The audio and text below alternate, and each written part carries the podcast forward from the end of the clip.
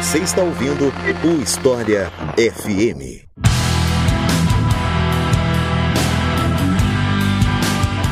História e música. Você sabia que música pode sim ser uma fonte histórica? E é justamente sobre isso que a gente vai falar aqui hoje. E como você, eu acho, deve ter notado, eu não sou o Iclis Rodrigues, eu sou o Vitor Soares, eu sou outra pessoa do podcast História em Meia Hora. E hoje eu tô apresentando o História FM, porque o entrevistado é o próprio Iclis. E ainda não tem como ele se entrevistar. Vamos ver aí se a inteligência artificial no futuro faz, mas por enquanto não dá. Ia ficar muito parecendo Chaves vendendo churros pra si mesmo. Né? Então... Melhor não. Papo Mas então, gente, é isso aí. Eu sou Iclis Rodrigues. Quem escuta História FM já me conhece, mas vamos supor que tem alguém que descobriu o podcast por esse episódio e nunca ouviu nada. Eu sou Iclis Rodrigues, eu sou o host do História FM, mas hoje eu tô do outro lado da conversa. E eu vou ser entrevistado porque, além de história e música ter sido uma área sobre a qual eu estudei há alguns anos, eu tô publicando agora o meu primeiro livro, que se chama História e Música, usando música como fonte histórica, que está sendo lançado pela editora Juruá. No momento que a gente está gravando esse episódio, é finalzinho de setembro, o livro não saiu ainda, mas na hora que você estiver ouvindo esse episódio, o livro já estará à venda né, no site da Juruá, possivelmente na Amazon. Eu vou disponibilizar os links para vocês quando esse episódio sair. Ele só vai sair depois que o livro sair, né? Mesmo que o livro atrase, eu vou atrasar o episódio, ele só vai sair quando o livro já estiver disponível. Para quem ouviu o episódio, se interessou e eventualmente vai querer ir atrás dessa obra. E é isso, eu tô muito feliz de lançar esse, esse livro e tô feliz de realizar um desejo de muitos ouvintes de História FM que sempre me pediram para eu mesmo um dia fazer um episódio que não fosse eu entrevistando, eu pudesse ser eu falando, alguma coisa assim. Eu sempre disse para as pessoas, eu não vou fazer isso, porque a História FM, em essência, é um programa de entrevista, mas eu posso ser o entrevistado, né? Então. Olha aí, brechas na lei, é isso aí. Mas antes da gente continuar, o Iclis vai falar um pouquinho para vocês sobre a campanha no Apoia-se. Afinal de contas, é a nossa campanha do Apoia-se que financia esse podcast. Se você que está ouvindo, você acha que é importante ajudar um projeto educacional gratuito, você pode fazer isso conosco pelo site apoia.se barra com qualquer valor a partir de dois reais por mês. Com dois reais por mês, você tem o seu nome lido aqui quando você se torna novo apoiador e você tem acesso ao mural do Apoia-se com as novidades, spoilers e o que vem pela frente.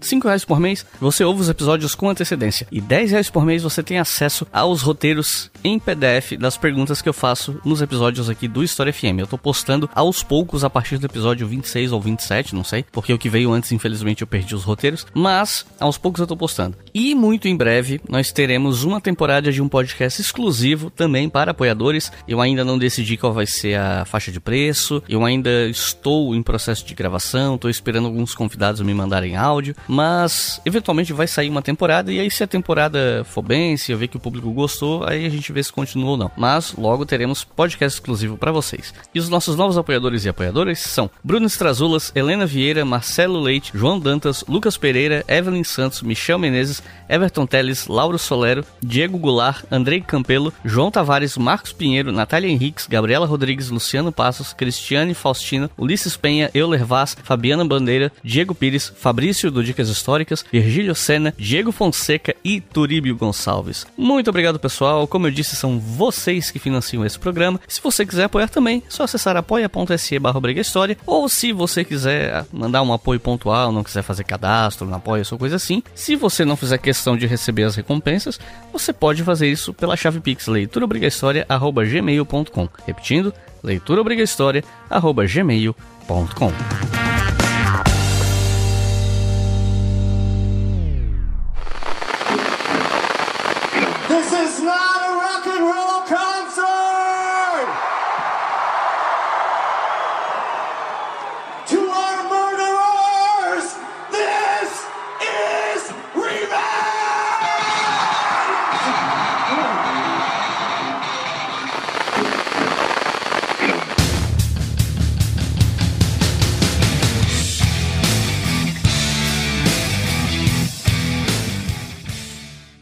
Mas antes da gente entrar nesse papo de análise musical, né?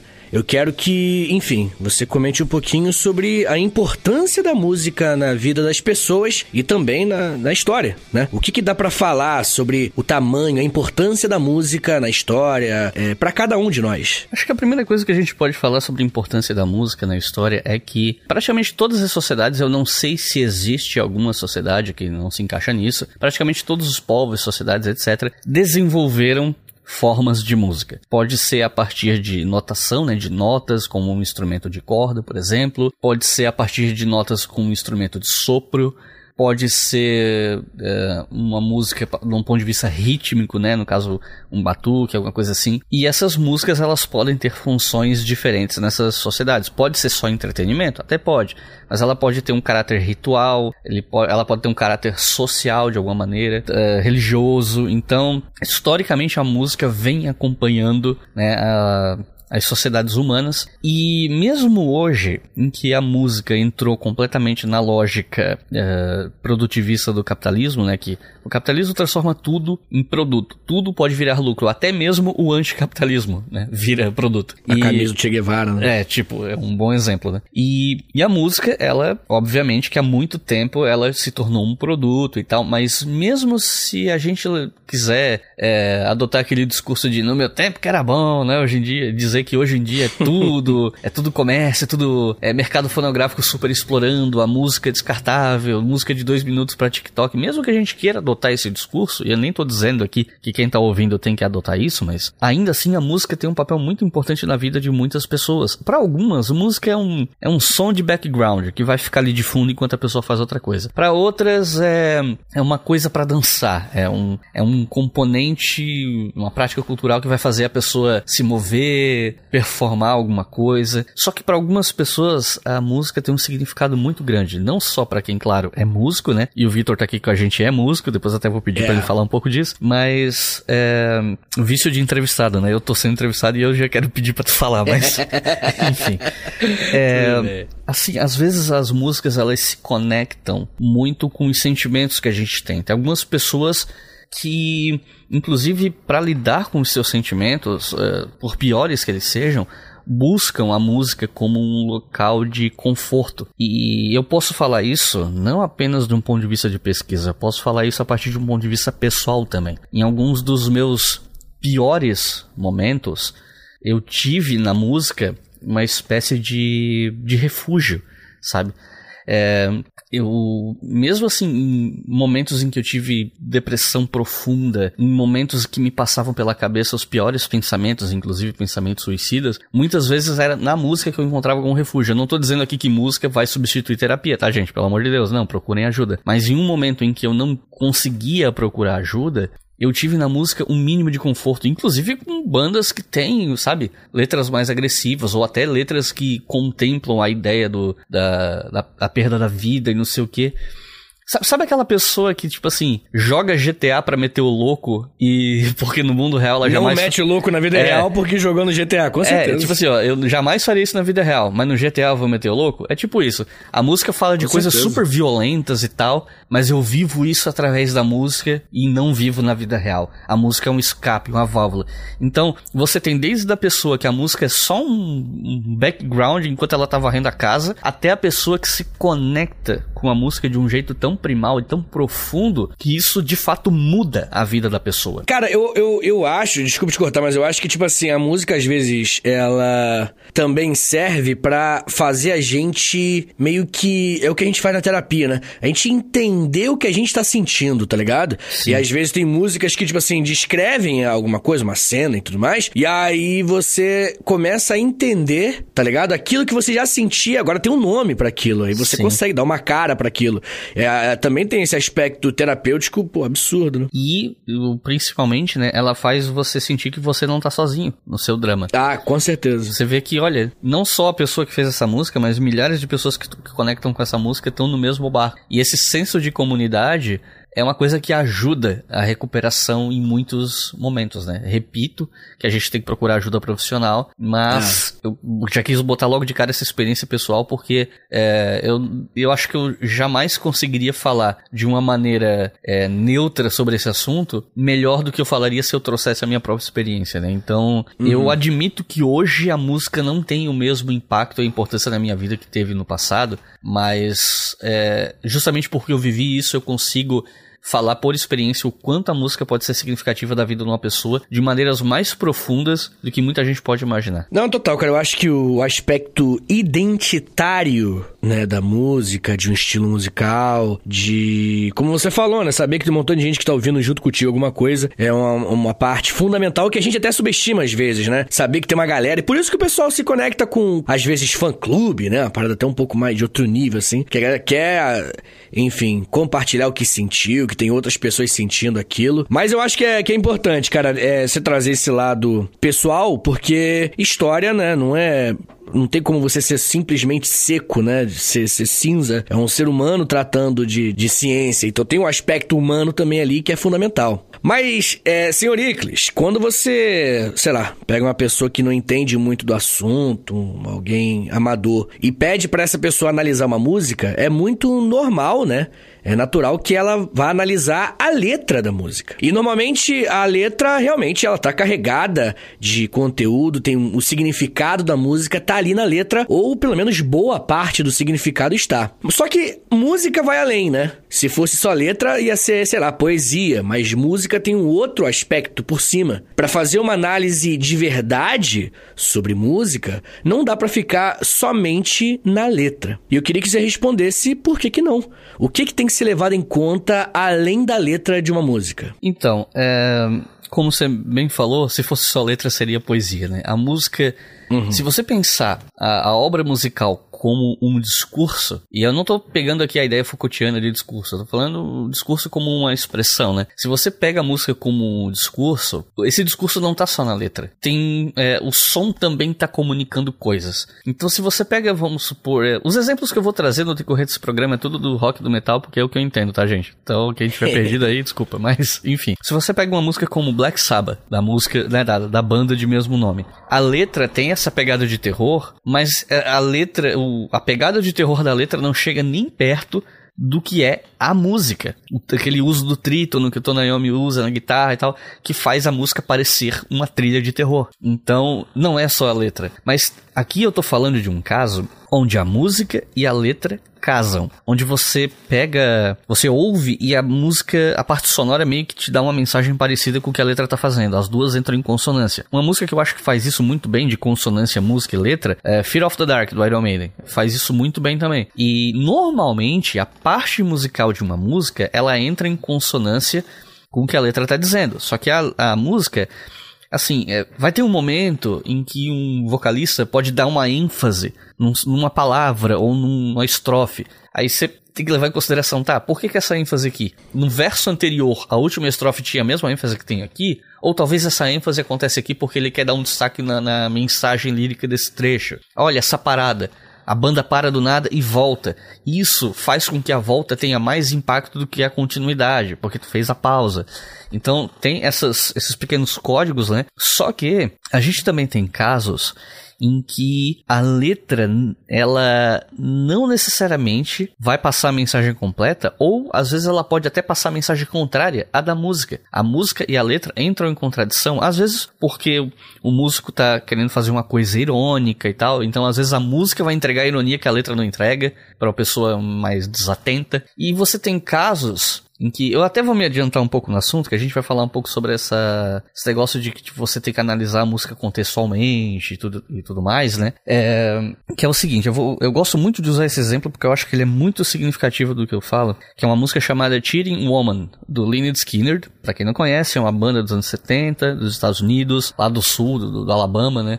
Que é de um gênero que a gente conhece como Southern Rock, né, o rock sulista, que mistura com um pouco de country, blues, às vezes até uns elementos do gospel ali do Bible Belt também, mas normalmente é mais parecido com o country, o blues, o rock, enfim. E essa essa música, Teeny Woman, se você pegar só a letra, você pode dizer que, tipo assim, pô, essa letra, ela é uma letra misógina. É um cara falando como a mulher dele é infiel, traidora, suja, que não é digna de confiança, e o cara dizendo que vai pegar uma arma e matar ela. Só que aí quando você vai ouvir a música, você vê o vocalista, Ronnie Van Zant, ele tá cantando com uma voz bem anasalada e arrastada, quase como se ele tivesse bêbado. E aí você pensa assim, pô, é, a forma como ele canta meio que tá ridicularizando o personagem da letra. Por mais que a letra seja do ponto de vista desse personagem. Aí você, beleza, temos aqui uma parte musical que parece entrar em conflito com a letra. Aí você vai pro contexto, porque né, todo artista ele está inserido dentro de um contexto. Aí você vai analisar entrevistas, você tem que mergulhar na né, biografias da, dos músicos ou da banda, entrevista, matéria de revista, de jornal, você tem que ir para além da música. Eu fiz isso uma época, eu até cogitei botar esse capítulo, é um artigo que eu escrevi no passado, eu cogitei botar nesse livro, mas eu achei que ele estava um pouco aquém dos capítulos que entraram. Então, assim, ó, não quero, esse capítulo vai ficar muito abaixo dos outros, eu resolvi deixar de fora. Mas eu fiz isso no passado, né, eu analisei o Lynyrd Skinner, porque para mim a, a, versão da banda dos anos 70 era mais progressista do que. Porque quem não conhece, né? O Lynyrd Skinner é, já tinha uns anos de carreira e eles sofreram um acidente de avião em 77 ou 78, eu não lembro, depois do álbum Street Survivors, e boa parte da banda morreu. Aí eles ficaram anos inativos e no final dos anos 80 eles voltaram com o irmão mais novo do vocalista que morreu no acidente, o Johnny Van Zandt, no vocal e tal.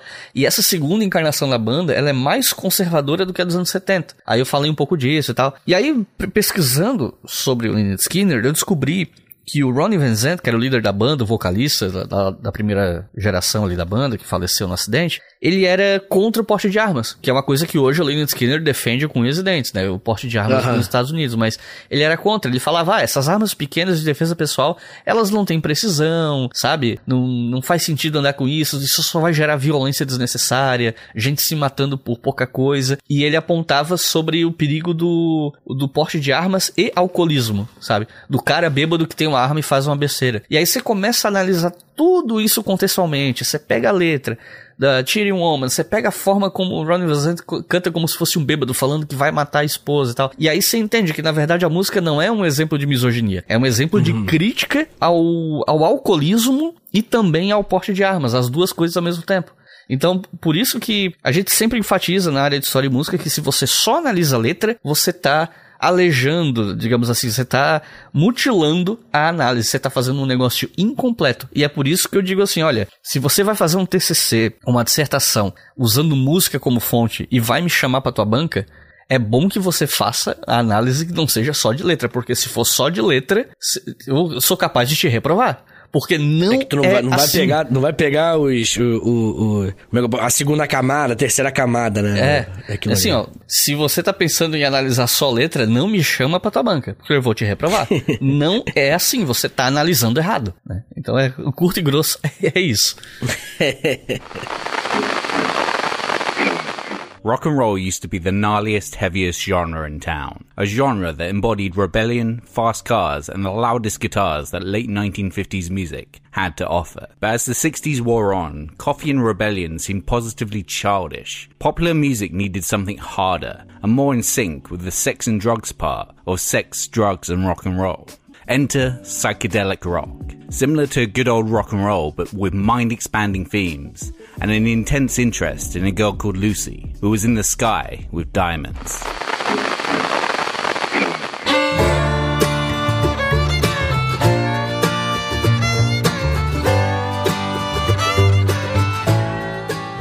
Cara, então no livro você comenta sobre essa ideia de que as pessoas recebem uma certa educação musical, entre aspas, tá ligado? Especialmente através do cinema. E que isso realmente ajuda muitas pessoas a identificarem sentidos na música, né? Mas como é que isso funciona? Você consegue explicar um pouquinho melhor? Porque parece algo, enfim, é pouco instintivo, né? É que esse processo de aprendizado musical através de outros meios, ele é tão natural, tão orgânico que a gente não percebe que está sendo educado.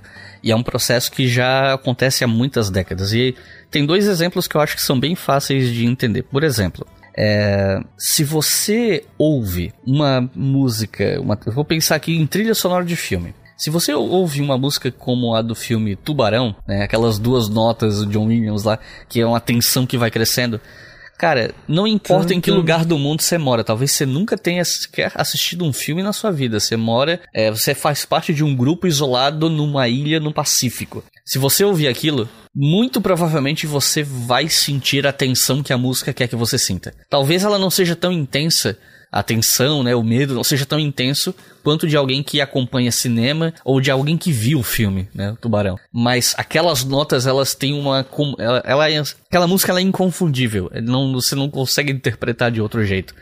O, o grau de tensão vai variar de uma cultura para outra, mas aquilo comunica de uma maneira muito clara um determinado sentimento. Só que, como eu disse, né, é, se você já viu o filme, se você tem conhecimento de como são as trilhas de terror, como é uma, uma música que tenta dar medo, isso gera. Ela, se você já assistiu muitos filmes, você entende melhor isso, você capta isso muito melhor. Você reconhece que aquilo é uma música de terror, uma música de suspense. Alguma coisa vai acontecer, né? Sim. Então você usa, sabe, uma música cheia de semitom, você tem aquela, às vezes a música com um semitom, ela fica uma sensação de incompletude, sabe? Que parece que. E essa sensação de incompletude ela causa um desconforto. Então, é, tem isso, né? Tem, tem essa questão que quanto mais filmes você vê, quanto mais coisas você, você assiste que tem esse tipo de trilha, mais reco você reconhece, mais você sente o que a música quer fazer que, que você sinta. E um outro exemplo de educação musical que eu gosto muito de citar, que, que o Simon Frith, que é, Frith, que é Frith, é difícil pronunciar o nome do cara, é Fritz com, é Fritz com TH, então é Frith. Enfim, o. Simon Frith ele era um musicólogo, jornalista musical, coisa assim. E ele fala disso no livro, eu achei um exemplo fantástico, que são as trilhas de faroeste do Ennio Morricone. Que para mim o Ennio Morricone era um gênio, gênio, eu não gosto de usar essa palavra à toa, mas o Ennio Morricone foi um gênio e assim, ele redefiniu o que era trilha sonora de faroeste quando as trilhas que ele fez para os filmes do Sérgio Leone, como Um Punhado de Dólares, Por Uns Dólares a Mais e principalmente Três Homens em Conflito, mas outros filmes também. Era Uma Vez no Oeste também a parceria dele com o Sérgio Leone, né? E, e as músicas do Morricone são um show à parte e elas são quase que um personagem dentro do filme. Se você assiste o duelo de, do filme Três Homens em Conflito sem música, são três tiozinhos se olhando, esperando um para dar o tiro no outro. Mas aquela mesma cena, com aquela música The Trio do Ennio Morricone, ela vira um épico, ela vira uma, uma, coisa mais épica que você vai ver na sua vida, naquele momento. Então, é... Mas assim, ó, não tô só falando aqui de sentimento, eu tô falando o seguinte. Você pega a trilha do Três Homens em Conflito. Você tem, por exemplo, guitarra nessa música, guitarra elétrica, fazendo umas, umas notas assim mais mais alongadas e tal, com uma semi-distorção. Isso não tem absolutamente nada a ver com música do século XIX, porque quando a gente fala de Velho Oeste, a gente tá falando principalmente segunda metade do século XIX, né? Ou a partir de 1860, por aí. Uhum. E isso não tem nada a ver com o que se fazia. Não existia guitarra elétrica lá. Mas o Ennio Morricone usou de uma maneira tão sensacional no filme, e isso ficou tão entranhado na cultura popular, que... Que agora só dá pra é, imaginar assim, né? Sim, ou então, assim, um, é, uso de assovios é, um, é meio que eu vi uma vez uma crítica do Thiago Belotti, do canal Meus Dois Centavos, em que ele falava que era a bagunça musical mais organizada da história. De fato, tu tem um monte de elemento estranho, meio que cada um fazendo uma coisa, só que todos eles tão, fazem uma consonância muito perfeita. E esses elementos, as, é, os instrumentos que o Ennio Morricone usa, a forma como ele usa, redefiniram o que é música de western. Então você tem um monte de jogo de videogame, um monte de filme, um monte de coisa. Até bandas, tá? Tem uma banda alemã chamada Desperados, que é uma mistura de metal com Ennio Morricone e um pouco de Johnny Cash ali. E tipo, ele, a, a, toda a temática do Desperados é, é, Velho Oeste. Eles têm álbuns conceituais sobre pistoleiros do, do Velho Oeste, coisa e tal. E, e, cara, você encontra ali os elementos do Morricone representando Velho Oeste, sabe? Especialmente nas introduções dos álbuns e tal. Então, nós aprendemos, nós que eu digo, a gente que consome produtos da indústria cultural com uma certa frequência, que aqueles uhum. elementos são de, de, Velho Oeste, e hoje em dia tu tem um monte de gente meio que imitando o Ennio Morricone, né, usando os mesmos elementos, pegando a mesma vibe pra fazer trilha para coisas de western, E quando a gente ouve, a gente entende o que é aquilo. A gente ouve e logo fica, porra, o negócio faroeste, o negócio... Por quê? Porque a gente aprendeu, a gente foi ensinado pela indústria cultural e pelo cinema a identificar certos tipos de som ou uso de instrumento ou maneiras de tocar um instrumento ou certas formas de se compor trilha como significando X ou Y. Então é, é isso que a gente fala sobre a educação musical do, da população através da indústria cultural que faz com que a gente aprenda a interpretar música mesmo sem ter conhecimento teórico, né? E, eu, e sem letra também, né? É, e eu defendo. É importante. Eu defendo isso que assim, olha, se você sabe teoria musical, você sabe ler uma partitura, a tua análise musical vai ser muito mais precisa e muito mais apurada. Mas eu defendo que você consegue analisar música mesmo sem ser um músico treinado. Você consegue fazer essa análise desde que você tenha essa bagagem cultural, essa bagagem né, de aprendizado, porque você aprende organicamente a identificar essas coisas que você tem que identificar na música quando está analisando ela, né? É, música é cultura, né? Se você não tem uma bagagem cultural, se você não estudou sobre aquela cultura, que ela significa, como é que você vai ter referência, né? Pra identificar, pra... É, é bem Enfim. essa palavra, referência. A gente precisa de referências e se você tem muita referência, mesmo sem a formação técnica, você consegue fazer uma análise competente de uma produção musical, né? Você pode usar a música como fonte. But the summer of love came and went. The Vietnam War didn't end, and the Manson murders made it so that the positivity of the movement seemed blind. A darker sound was needed, and appeared in the form of metal, the bastard child of rock and roll and psychedelic rock. Metal was harder, heavier, and louder than anything before, and became one of the most important genres of all time.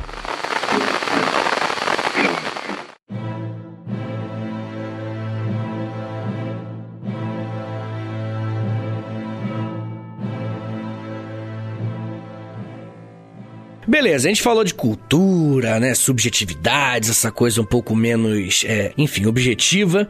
E aí eu queria entrar na parte mais técnica, né? Eu queria falar da, do capítulo mais teórico, porque essas partes mais técnicas são as que explicam melhor toda essa coisa de usar música como fonte. E você falou ali sobre a música não poder ser separada da letra. Você falou disso, né? E depois você falou da obra não poder ser separada do contexto. O autor não pode ser separado da sociedade. A estética não pode ser separada da ideologia. E aí eu quero que você me dê exemplos, né, cara? Porque como que isso acontece na prática mesmo? Bom, uh, a parte de letra e música, né? Eu, dei aquele exemplo da Cheating Woman do Lynyrd Skinner, porque para mim é, uhum. é o melhor exemplo que eu conheço para falar disso. E assim, com relação à obra não poder ser separada do contexto, é que toda obra artística ela sai em um momento histórico, em um local específico, é, e ela está envolta de um de acontecimentos específicos. Então, se você vai analisar uma, uma canção, você tem que entender esse contexto onde ela saiu. Tipo, em que país ela foi lançada. Essa música, ela, vamos supor, se é uma música mais pop e sai nos Estados Unidos, pode ser que essa música tenha alcance global, porque o mercado fonográfico americano exporta muito, né? Agora, uhum. se ela sai no Brasil, já é um pouco mais limitado, o que não faz com que ela seja menos importante de ser analisada. É,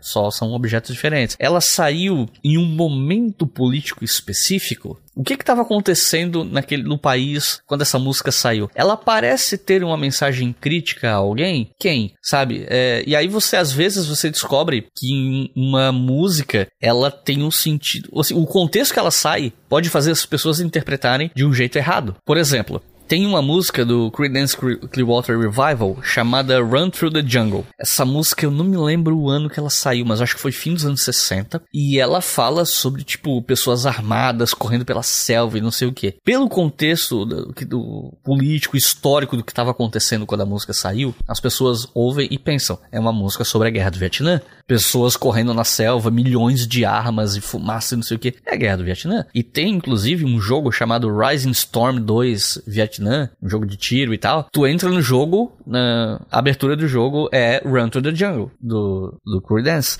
Mas aí você vai analisar entrevistas, etc. E aí você vê o John Fogerty, era, era John Fogerty, eu acho o nome dele, do vocalista. É, ele fala que, tipo, essa música, na verdade, é sobre o crescente número de armas nos Estados Unidos na mão dos civis. Que a música não tinha nada a ver com o Vietnã. Era sobre, tipo, as pessoas estão comprando armas demais e isso tá ficando perigoso. Mas, né, eu- pelo contexto do que estava acontecendo na época, isso deu toda uma outra, outra interpretação. Aí você precisa olhar, porque olhar contexto não é só saber o que estava acontecendo na época, você tem que pegar entrevista, aquilo que eu falei, né? Pegar outras fontes, outros materiais que vão colocar as coisas em perspectiva. Claro que às vezes isso gera alguns problemas. Tem músico, por exemplo, que dá uma entrevista dizendo, ah, essa música é sobre tal coisa. Passa três anos, ele dá outra entrevista e diz que é sobre outra coisa. Aí passa cinco anos, ele diz que a inspiração foi outra coisa, não tinha nada a ver com o que ele tinha falado. Então, é, tem uma música, por exemplo, do Bob Dylan, chamada Senhor, né, em espanhol mesmo, que o Bob Dylan já deu umas três explicações diferentes sobre o que, que significa essa a letra, Cara, mas sabe? tem um pouco, mas, mas tem um lance um pouco de senso de humor aí também, não tem não? Eu Acho Às que, vezes- às que- vezes tem. É, cara, tem umas bandas que eu gosto, tipo Amberlin, que é uma banda, enfim, que também explica umas músicas, cada hora, cada entrevista é uma explicação pra algumas músicas diferentes. Los Hermanos também tem isso, são, enfim. Eu acho que é uma grande piada interna, o que eu respeito muito, inclusive. Não, às vezes tem, mas tem casos de música que realmente, sabe, é, não é mais conveniente dizer que essa música teve essa origem, agora eu vou inventar uma, origem nova. Isso às vezes acontece, né? Dependendo da música e Aham. tal. Então, tudo isso tem que levar em conta. Às vezes, é, uma música pode parecer uma crítica genérica a alguma coisa, mas quando você vai analisar o contexto dela, você descobre que ela não era uma crítica genérica, ela era uma crítica especificamente a um indivíduo. Um exemplo que talvez não seja dos melhores, mas eu acho que vale a pena citar, é a American Jesus, do Bad Religion. Uma baita música.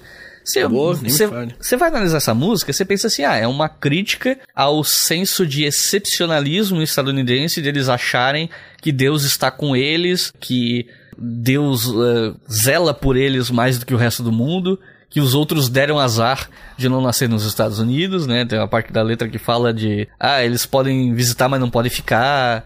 Porque só alguns poucos, né, foram abençoados e tal. E aí você pensa que é uma crítica genérica ao senso de excepcionalismo estadunidense. E por mais que a música esteja criticando isso, mesmo, de fato, há essa crítica, ela parte de um episódio muito específico, que é um discurso que o George H.W. Bush, que era o pai do George Bush que a gente con- conheceu mais recente, né, que foi vice-presidente do, do Ronald Reagan. Depois, quando acabam os dois mandatos do Reagan, ele vira presidente por um mandato, depois ele perde pro Bill Clinton, né? Ele, ele era presidente dos Estados Unidos durante a Guerra do Golfo. E ele dá um- discurso em que ele fala que, tipo assim, eu não lembro a frase exata, mas é algo tipo, nós não podemos estar errados porque Deus está conosco. Uma coisa assim. Então, essa música American Jesus, ela é uma crítica ao senso de excepcionalismo estadunidense, atrelado à religião, até é, mas ela não é só isso. Ela também é uma crítica especificamente ao George W. Bush e o discurso dele, né, o Bush pai, na- no contexto da Guerra do Golfo. Então, por isso que a gente tem que mergulhar no contexto da música, porque a gente vai descobrir outras camadas, outras dimensões que só a música, e aí eu não tô falando só de letra, tô falando letra e música,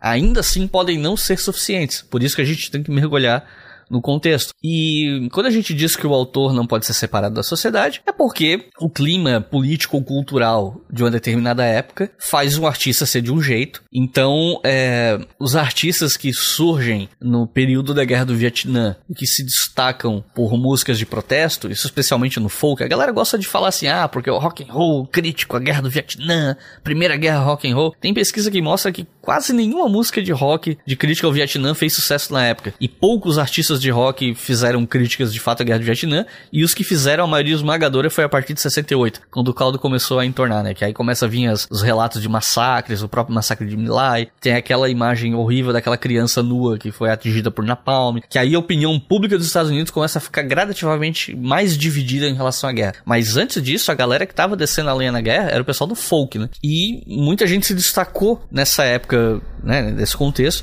Então a gente não pode pegar os, os compositores e os intérpretes, os, os músicos, e descolar eles do contexto da guerra do Vietnã, porque senão tu esvazia de sentido o que eles estão fazendo, né?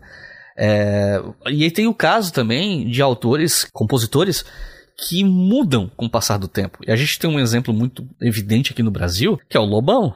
O Lobão nos anos 80, sabe? Crítica à ditadura, usando camisa do PT no programa do É do Faustão. Lula, falando É, no é. Faustão. E aí corta pra anos depois, não lembro em que ano foi isso, 2015, 16, sei lá, o Lobão num evento palestrando, dizendo que a ditadura nem foi tudo isso porque só arrancou umas unhas. Com umas unhas. É, é, arrancou as unhazinhas, não era isso tudo, sabe? O mesmo artista. Por quê? Porque, é, tipo assim, foi um Espírito Santo que entrou nele, ou saiu dele, né? E ele teve essa mudança? Não. Tem contexto político, tanto no o clima político do fim da ditadura, quanto o clima político da ascensão da extrema-direita e da direita como um todo, né? No, especialmente ali a partir do governo Dilma, 2013 pra frente. São contextos políticos muito diferentes. Você tem que entender essa sociedade aonde esse músico está inserido para entender, né, o, o que motiva esse sujeito, o que que molda a forma como ele vê o mundo e consequentemente como isso vai para música, né? Ou vai para as palestras e, e tweets histriônicos que essa galera faz, porque às vezes o cara tá vivendo do passado, só tá falando bobagem nas redes sociais, né? Mas assim, o, o autor da canção ele tá inserido numa sociedade, num contexto específico que não dá para descolar. E por fim, existe essa questão de que a estética não pode ser separada da ideologia. Dois exemplos que eu gosto de citar para o pessoal entender o que é isso são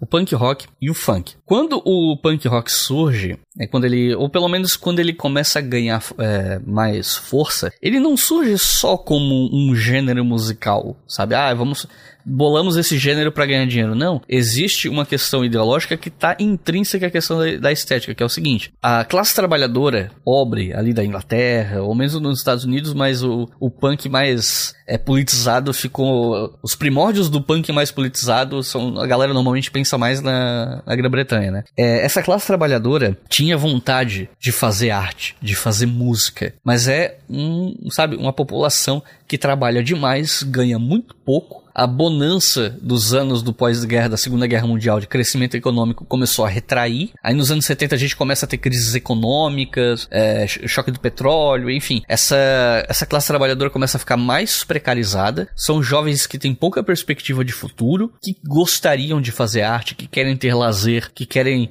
é, expressar sua, sua, sua cultura ou, ou a forma como eles veem o mundo. Só que eles não têm grana para comprar instrumento bom eles não têm grana para pagar aula de um instrumento, para fazer curso, para aprender.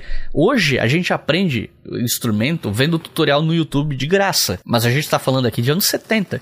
O máximo que você podia fazer se você fosse pobre era talvez achar uma revista de cifra na banca, sabe? Que é uma coisa que a gente fez até a internet se popularizar aqui. Comprar cifra, enfim. E se vira, se vira. Ah, o instrumento é caro? Se vira, problema é teu. Então, o que, que essa galera faz? Eles fazem, eles desenvolvem um gênero musical onde eles conseguem fazer música com pouco. E quando eu digo pouco, é o que? Pouca grana, mas também pouco conhecimento técnico, pouco conhecimento musical. Então você tem essas bandas com músicas de 3, 4 notas, né? Power chord ou big chord mesmo, coisa simplíssima para que eles consigam tocar. E isso de certa forma, um contraponto também a bandas de rock da época que, na época, o rock progressivo estava muito popular, né? Várias bandas de progressivo foram populares. Yes, Pink Floyd, King Crimson. E o punk vem, a estética do punk, né? Três, quatro notas, música rápida, coisa suja. Às vezes o vocalista nem sabe cantar direito. Isso não é uma estética simplesmente porque, ah, é bonitinho e deu. Não, tem ideologia aqui. Tem ideologia nisso. É tipo, nós vamos fazer parte desse cenário cultural, nós vamos ajudar a moldar esse esse cenário cultural do nosso jeito, do jeito que a gente consegue fazer e vocês vão engolir. Isso é uma postura que não é só é, marketing, não é só. Também tem um pouco de marketing dessa rebeldia juvenil, até tem. A gente sabe que isso, como eu disse, tudo no capitalismo vira produto. Mas não, não dá para separar isso da ideologia. É tipo, é filosófico e ideológico, é ambas as coisas. Então, por isso que a gente precisa pensar que a estética de um gênero musical ou de uma banda também está conectada à sua ideologia. Quando o Rage Against the Machine, por exemplo, é, mistura um rock com um hip hop, coisa do tipo, ele tá dialogando com um gênero musical que vem da periferia, etc, para comunicar essas ideias de esquerda, com essas ideias com perfil revolucionário e usando um, uma estética que vem dos de baixo, digamos assim. Isso não é de graça, isso não é só marketing, não é só coisa para vender de CD. Existe uma ideologia ali também, sabe? É, e aí eu tinha falado do funk, né? Às vezes eu costumo falar que o, eu vejo certas semelhanças entre o punk rock, em termos de trajetória, ideologia e tal, entre o punk rock e o funk, esse funk carioca e tal. Por quê? Porque se tu for. Eu não tô dizendo que o som é parecido, mas, em geral, as músicas no funk são muito simples. Muitos músicos aproveitam batidas que já estão prontas para fazer música, faz, pegam lá um, uma batida pronta, faz um sampler, botam um, sei lá, um tecladinho faz, tocando duas notas. Às vezes o cara não sabe nem cantar direito, mas é uma forma de sujeitos periféricos dizer: não, a gente vai fazer parte do cenário musical, a gente vai fazer parte da cultura na marra, do jeito que a gente conseguir. A gente não sabe música, a gente não sabe teoria musical, não sabe quase nada, não importa, a gente vai fazer música do mesmo jeito. E a nossa estética é essa. Porque é um, é um negócio de marcar posição. Porque essa galera poderia, do mesmo jeito que a galera do punk, poderia ter se acovardado. Né? Tipo, não. A gente não tem nem condição de chegar perto dos músicos de verdade. Vamos ficar no nosso canto que isso não é pro nosso bico. Mas essa galera fala, não, é pro meu bico sim, eu vou fazer e vocês vão engolir.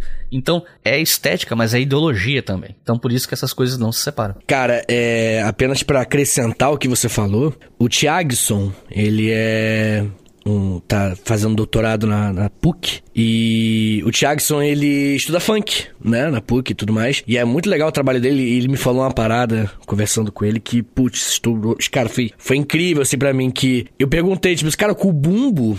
Vai ficar um pouquinho mais nerd o papo agora, mas bem pouquinho, eu juro. O bumbo é um pouquinho estourado, né? Eu falei meio assim, tipo, o, o, o galera do funk, é muito normal você ouvir uma música que o bumbo estoura. Blá, coisa que, sabe, a mixagem não é bem feita. Eu falei isso, né? E aí ele falou, cara, é porque a caixa de som Olha, olha só, hein, cara. A caixa de som, de som das, do, dos bailes não aguentam, às vezes, quando eles colocam no máximo ali, e estoura também o som do bumbo. Então, quando o músico do funk ele quer reproduzir um bumbo estourado na música dele, ele tá fazendo uma referência ao som que ele ouvia no baile funk. Tá ligado? Olha só que, que conceito louco. Tipo assim, no, do ensino tradicional, isso é errado, tá ligado? Qualquer, qualquer produtor que for mixar e deixar o bumbo estourando, ele é um amador. Agora, é a estética daquele.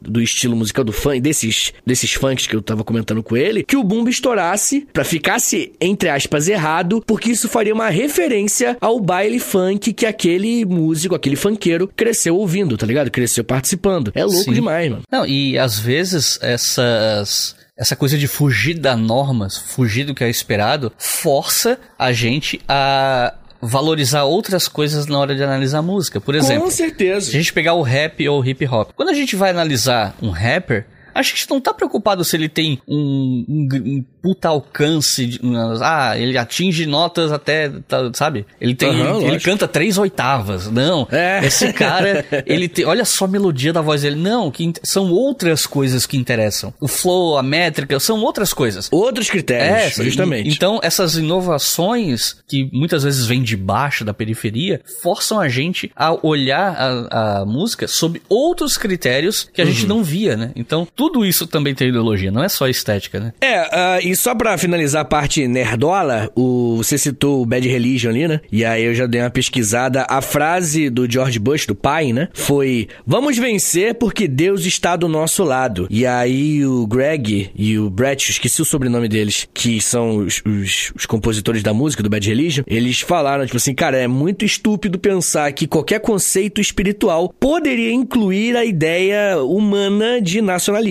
E aí a música é sobre isso. Então, coisas que a gente só vai vai aprender quando vai mergulhar no contexto e tudo aquilo que ele tava exato, falando. Exato, exato, exato. The electric jug, an invention of the band's Tommy Hall, was used to aid in evoking the mind altering experience of LSD, an attempt to put acid into the song.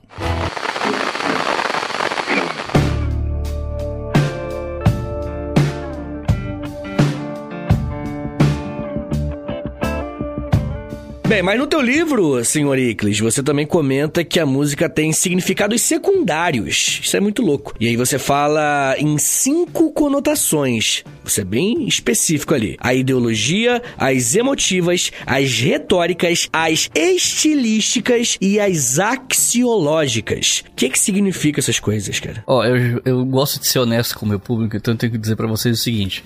Eu fiz uma cola disso, tá? Porque isso É aquele tipo de coisa que, que na hora que você vai analisar, você sabe que você tem que fazer isso. Mas na hora de definir conceitualmente, às vezes você fica um pouco perdido. É claro, difícil pra caramba. É, inclusive isso daqui, eu vou dar todo o mérito. O mérito não é meu não, tá? Isso, o mérito dessa discussão aqui é toda do Richard Middleton. No final do episódio eu vou falar do livro dele, que pra quem lê inglês é pra mim é uma leitura obrigatória pra quem quer estudar história e música. Mas vamos lá. É, o que, o que que são essas conotações? Primeiro, a conotação, as conotações ideológicas, né? É, A gente já falou um pouco disso, mas é, basicamente, que ideologias a música tá vendendo, ou quais ideologias essa música tá tentando dialogar, né? Então, você tem o Rage Against the Machine, que fazia essas músicas super de esquerda, clipe com referência a Che Guevara e revolução, não sei o que. Você pega System of a Down, n- o pessoal fala muito, né? O System of a Down, eles sempre se posicionaram politicamente eh, pelo reconhecimento do genocídio armênio, não sei o que. Não só isso, foi uma das bandas mais de esquerda dos anos 2000 e uma das bandas mais críticas ao governo Bush durante a guerra do Iraque. Então tinha músicas bastante contra a guerra do Iraque, contra o governo Bush, contra o bombardeio de civis durante essas guerras. É, aí você tem o Megadeth, por exemplo, que é uma banda super conservadora, que foi ficando mais conservadora com o tempo, né? Nos anos 80 ainda tinha ali uma, uma crítica pró-guerra, uma crítica ao governo, que você pode deixar em aberto a interpretação, mas nos últimos, as últimas décadas, o Dave Mustaine, que é o vocalista, guitarrista, líder da banda, assim, ele se converteu ao cristianismo, ele virou super conservador, e a galera até tira sarro dizendo que, é, que ele, as letras dele às vezes parecem Fox News, sabe? É tipo aquele noticiário super conservador, é aquela... Tem mais de uma música falando sobre é, ou o governo ou sei lá o que, atacando a família, sabe? Tipo de coisa que você vê deputado evangélico no Brasil falando, você vê nas letras do Megadeth, sabe? Então, é, teve show, por exemplo, do Megadeth em que o Dave Mustaine, entre uma música e outra, fazendo uma fala com o público, falou que teve um dos tiroteios, dos vários que teve lá na- nos Estados Unidos, especificamente um que aconteceu durante o governo Obama, teria sido uma invenção do governo Obama pra eles conseguirem aprovar a lei que restringisse o porte de arma, por exemplo, sabe? É nesse, nesse nível de, de teoria da conspiração. Então, você pega o Megadeth, você não tem como analisar o Megadeth descolado da ideologia. Você pega um cara como John Lynn Turner, que ele, o John Lynn Turner, ele era tipo a Pepsi do, do rock do metal, assim. Ele substituiu um monte de gente. Ele cantou em um monte de banda, tipo Rainbow, se eu não me engano, de Purple também. Ele substituiu um monte de gente. Agora ele tem uma carreira solo. E o último álbum dele, tipo, tem letras assim, anti. O cara mergulhou de cabeça no, no conspiracionismo anti-vacina. Tem música criticando o lockdown, criticando a vacina, sabe? Então, você vai descolar isso da. da- o músico da ideologia analisando uma música dessa? Não tem como. Então, a conotação ideológica da música é, é isso com que ideologias essa música tá dialogando ou quais que a música tá pregando, né? Porque às vezes uma música dialoga com ideologia, mas tu não sente que ela tá fazendo pregação. E tem outras que, tipo assim, o cara tá querendo martelar na tua cabeça né, Militante mesmo, né? E eu não tô nem entrando no mérito se isso é certo ou não, é só porque, né? Ah, sim, não, são é. coisas diferentes. A conotação emotiva é, no caso, as emoções que a, com a, que a música tá dialogando ou que ela tenta passar. Então, se tu ouve uma música do Slayer como Angel of Death, a, a sonoridade da música, ela te passa uma agressividade, uma violência. Por quê? Porque é a escolha, é, es- as escolhas estéticas da banda e do próprio gênero que a banda faz parte, que é o thrash metal. É, o thrash metal ele é uma, uma música que está intrinsecamente ligada a uma agressão sonora, digamos assim. né? Muito bacana, diga-se passagem, eu gosto, mas enfim. É, se tu vai ouvir uma música do Flogging Molly, como Drunken Lullabies, por exemplo, passa um clima de festa. Não é uma música pesada, tem acordeão, tem violino, um ritmo alegre. Sabe, uma vez eu botei Fog Molly pra tocar na casa dos meus pais, e até os meus pais que não gostam de rock e coisas assim, meu pai tava, tipo, animadaço, super curtindo a música, sabe? Então, é, se tu pega uma, uma música do Hillsong, que é tipo um grupo de uma igreja, não sei qual igreja não pentecostal, é um grupo super famoso. Eu, eu não sei se é uma banda só ou se eles têm bandas em vários lugares, todas com o mesmo nome, eu não sei bem como é que funciona. Mas se ouve, eu ouvi algumas, e são músicas muito calmas, elas evocam um sentimento de solenidade, de devoção, de calma, de elevação espiritual, coisa assim. E tudo isso é a partir da música, não, não do som também, não só da letra. né? Então, as conotações emotivas é isso, que emoções a música tá te despertando ou com que emoções ela tá dialogando. As conotações retóricas é sobre as figuras de linguagem ou de pensamento que você acha na, numa música, como ironia, paradoxo, hipérbole, eufemismo, né? E a parte musical ela tem códigos sonoros que evocam ideias também. Você pega uma pegar uma música tipo Warriors of the World United do Manowar. A bateria faz aquele tum,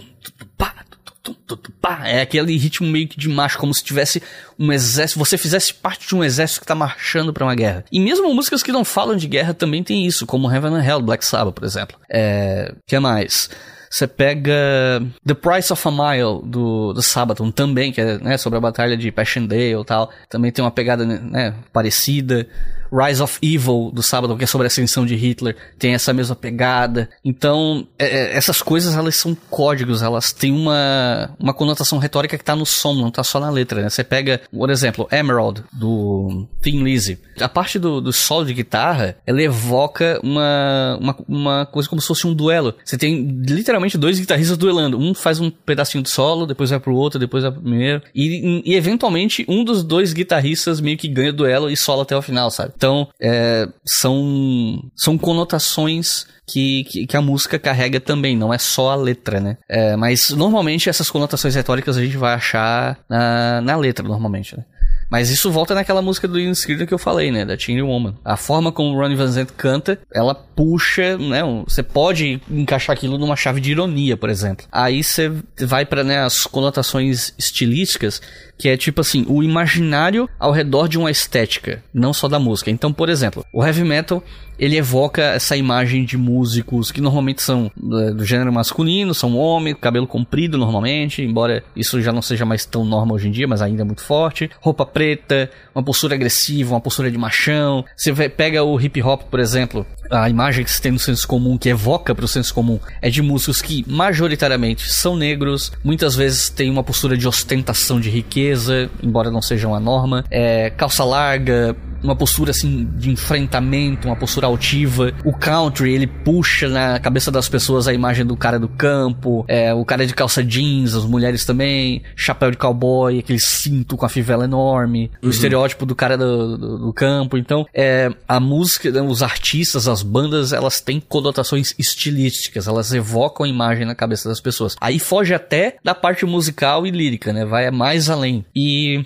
as conotações axiológicas, elas dizem respeito às avaliações morais, políticas ou mesmo filosóficas de gêneros musicais. Então, é, tem gente que atribui ao, ao rock a ideia de que ele tem um perfil libertador, né, da, das normas da sociedade, ou, para quem é mais conservador, que ele pode ter um perfil corruptor, né, dos jovens, ou que ele é lascivo. Isso era muito forte dos anos 50, por exemplo, né? Tinha toda aquela polêmica do Elvis rebolar na TV, então é, tem isso, né? O country, ele normalmente é, se atribui a ele um perfil mais conservador, familiar, até patriótico. Isso principalmente nos Estados Unidos. O hip hop ele carrega essa ideia do, de contestação, de um debate que puxa para a discussão da, da, racialização da questão da raça, da cor. É, o punk rock tem essa coisa de rejeitar autoridades e incorporar a decadência urbana. Então, essas conotações axiológicas são essas coisas, né? Essas avaliações morais, políticas e filosóficas que a gente atribui a gêneros musicais musicais. Eu sei que isso tudo é bastante técnico, então, quem tiver perdido, ou você compra o livro, ou então você pega esse episódio, ouve de novo com um caderninho e vai anotando.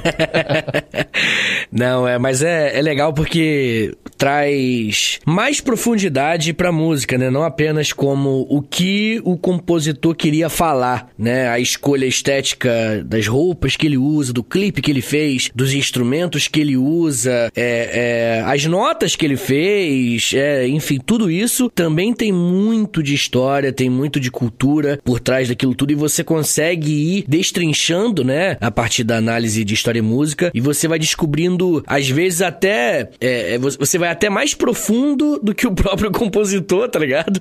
Pra Sim. entender o que que aquela música representa, assim, sabe? O que que ela é, por que que ela é desse jeito e não de outro. Aliás, Mas, enfim, é, hum. eu vou aproveitar a deixa, que é uma coisa que eu até já deveria ter falado, que é o seguinte, a música, ela é uma forma de arte polissêmica, ou seja, ela pode ter significados diferentes. Sabe aquela coisa que, tipo assim, a partir do momento que você botou o seu filme, a sua poesia, o seu livro, sua música no mundo, você não tem mais controle de como as pessoas Sim. vão interpretar ou usar isso? Uhum. É isso. Você pode escrever a música com um sentido e as pessoas interpretarem como outro. Um exemplo que eu, que eu gosto de citar é uma música chamada One Last Goodbye, do Anathema. Eu até botei isso num livro também. Uma pessoa que não conhece a banda, não sabe do contexto, não sabe de nada, vai pegar a letra. E, é uma letra que fala assim sobre uma pessoa que foi embora numa noite silenciosa, é, que, levou o coração embora da pessoa que ficou para trás. Se você fizer uma leitura assim mais superficial, não prestar muita atenção, você pode achar que ela é uma música de término de relacionamento. Mas aí você é, vai analisar contexto, tudo aquilo que a gente tá falando, né? Vai no contexto, não fica só na letra. Aí você descobre que assim, três músicos da banda, do Anathema, eram irmãos, são irmãos. É, a banda tá no hiato, não sei se eles acabaram de vez ou não, mas enfim, eles são uhum. irmãos. E essa música foi escrita pra mãe deles que morreu. Então não é uma, sei lá, a namorada que foi embora e, e levou teu coração e tu queria que ela ficasse, mas tu sabia que, não, que ela não ia poder ficar e não sei o que. Não, é, eles estão falando sobre a mãe deles que, foi, que morreu, que foi embora. E, e é uma música muito triste, muito. Acho que é a música mais triste que eu já ouvi na vida. Só que uma pessoa que termina um relacionamento pode ouvir essa música e encontrar nela sentido também. Ele pode uhum. interpretar desse jeito, porque a música deixa em aberto essa, uma interpretação nesse sentido. Um outro exemplo de como músicas podem é, ter sentidos diferentes é, assim, parte desse livro, ela é derivada do que eu estava escrevendo para uma tese de doutorado que eu abandonei, que ia falar sobre história e música, especialmente como o heavy metal trabalha com é, guerras reais, da guerra do Vietnã para cá. Que eu queria uhum. demonstrar que, olha, essa coisa do heavy metal contestador, não sei o que, quando o assunto é guerra, é, isso não é tão assim. É. O heavy metal tem muito mais exemplos é, conservadores, às vezes até de uma postura pró-guerra, do que as pessoas gostam de admitir. Mas eu não fui a fundo nessa pesquisa, eu nem defenderia essa tese tese publicamente, assim, é, bater o martelo, porque talvez se eu investigasse mais, eu, minha conclusão mudasse. Só que uma coisa que eu descobri nessa época é que. É, sabe qual era a música que os soldados americanos mais ouviam no, na Guerra do Vietnã? Ouviam no Vietnã? Ah. Era uma música do The Animals chamada We've Gotta Get Out of This Place. Se tu, ouve, se tu vai ouvir a música, dar uma olhada na letra, ela meio que tá Assim, pelo menos eu interpretei desse jeito, né? Como eu disse, a música é polissêmica, tem interpretações possíveis, né? É uhum. meio que tipo assim, um cara e uma mina que moram numa cidade, eles querem ir embora dali porque a vida deles vai ser melhor se ele for embora, não sei o quê. Mas, como o refrão, é, normalmente o refrão é considerado o ápice da canção, né? Você uhum. chega no ápice e tá lá o vocalista cantando, nós temos que sair desse lugar, os, os soldados que estavam lutando no Vietnã se identificaram com a música, porque eles queriam ir embora dali. E a música não tem nada a ver com guerra, mas essa interpretação foi viável para eles. Outro exemplo, uma das músicas mais ouvidas pelos soldados americanos na guerra do Iraque foi uma música do Drowning Pool chamada Bodies. Essa música, o refrão dela fica repetindo é, a frase Let the bodies hit the floor, que é tipo, deixa os corpos caírem. essa música, ela tá falando, o, o sentido, né, que o, a banda que tava falando na música, era sobre a sensação de tu tá no mosh pit, tu tá numa roda punk, num show, é a sensação de tipo, não, tu vai cair no show, tu vai se esbarrar, tu vai, sabe, tá cotovelado, e é isso aí, isso faz parte da experiência de estar num show de metal ou não sei o que. É isso aí, deixa a galera cair mesmo, é a, isso faz parte da festa, faz parte da graça. Só que o refrão fica repetindo: deixa os corpos caírem, deixa os corpos caírem, é uma música pesada. Os soldados na guerra do Iraque muitas vezes botavam para tocar essa música dentro do, dos veículos onde eles estavam indo para um combate ou para um lugar, para entrar no clima, assim, para tentar fazer, botar a mente deles no clima de matar outras pessoas. E a música tá falando o quê? Deixa os corpos caírem, né? Tipo, a música tá falando de outra coisa, mas eles interpretam como a gente vai lá matar essa galera. Então, é, é isso que eu falo quando a digo que a música é polissêmica. Ela pode ter sentidos diferentes para pessoas diferentes. E quando a música vai pro mundo, o artista não tem mais controle de como as pessoas vão interpretar. Uhum. E alguns artistas, inclusive, lembrei de outro exemplo ótimo também. Suicide Solution, do Ozzy Osbourne. Ele foi processado, ele foi acusado de, tipo assim, algum fã do Ozzy que teria cometido suicídio e ele teria sido influenciado por essa música. Na época o Ozzy teve que lidar com essas acusações e ele fala: "Eu escrevi Suicide Solution pensando no Bon Scott, vocalista do ACDC, que era meu amigo e que ele morreu, pelo menos é o que se conta, é o Bon Scott ele bebeu demais, tá, dormiu no banco de um carro, vomitou enquanto estava dormindo, engasgou com o próprio vômito e morreu. E aí ele fala que a solução suicida da música não era que o suicídio é a solução para se livrar das dores. A solução suicida é o álcool, é solução química do álcool. Uhum. E só que você pode ouvir essa música e interpretar, interpretar como se fosse. É, nossa, doideira. Isso, isso deu problema para ele. Beyond the Realms of Death, do Judas Priest. Eu, honestamente, eu não sei qual é o sentido dessa música. Eu, eu vejo, escuto ela, leio a letra, eu, a impressão que eu tenho é que ela tá falando de alguém que tá no estágio, estado vegetativo, querendo, eh, sabe, que tá ali esperando a morte e tal.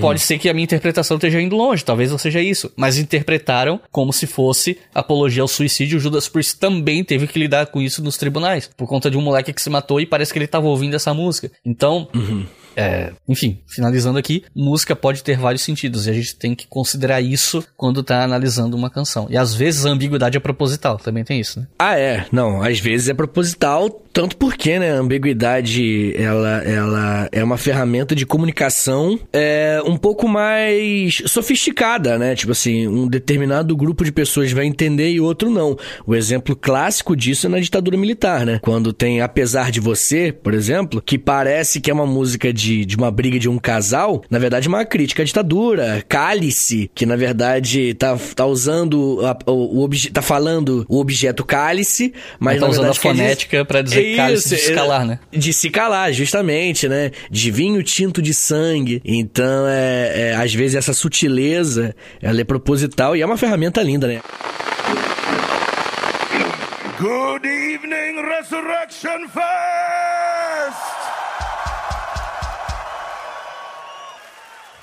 Great Wall!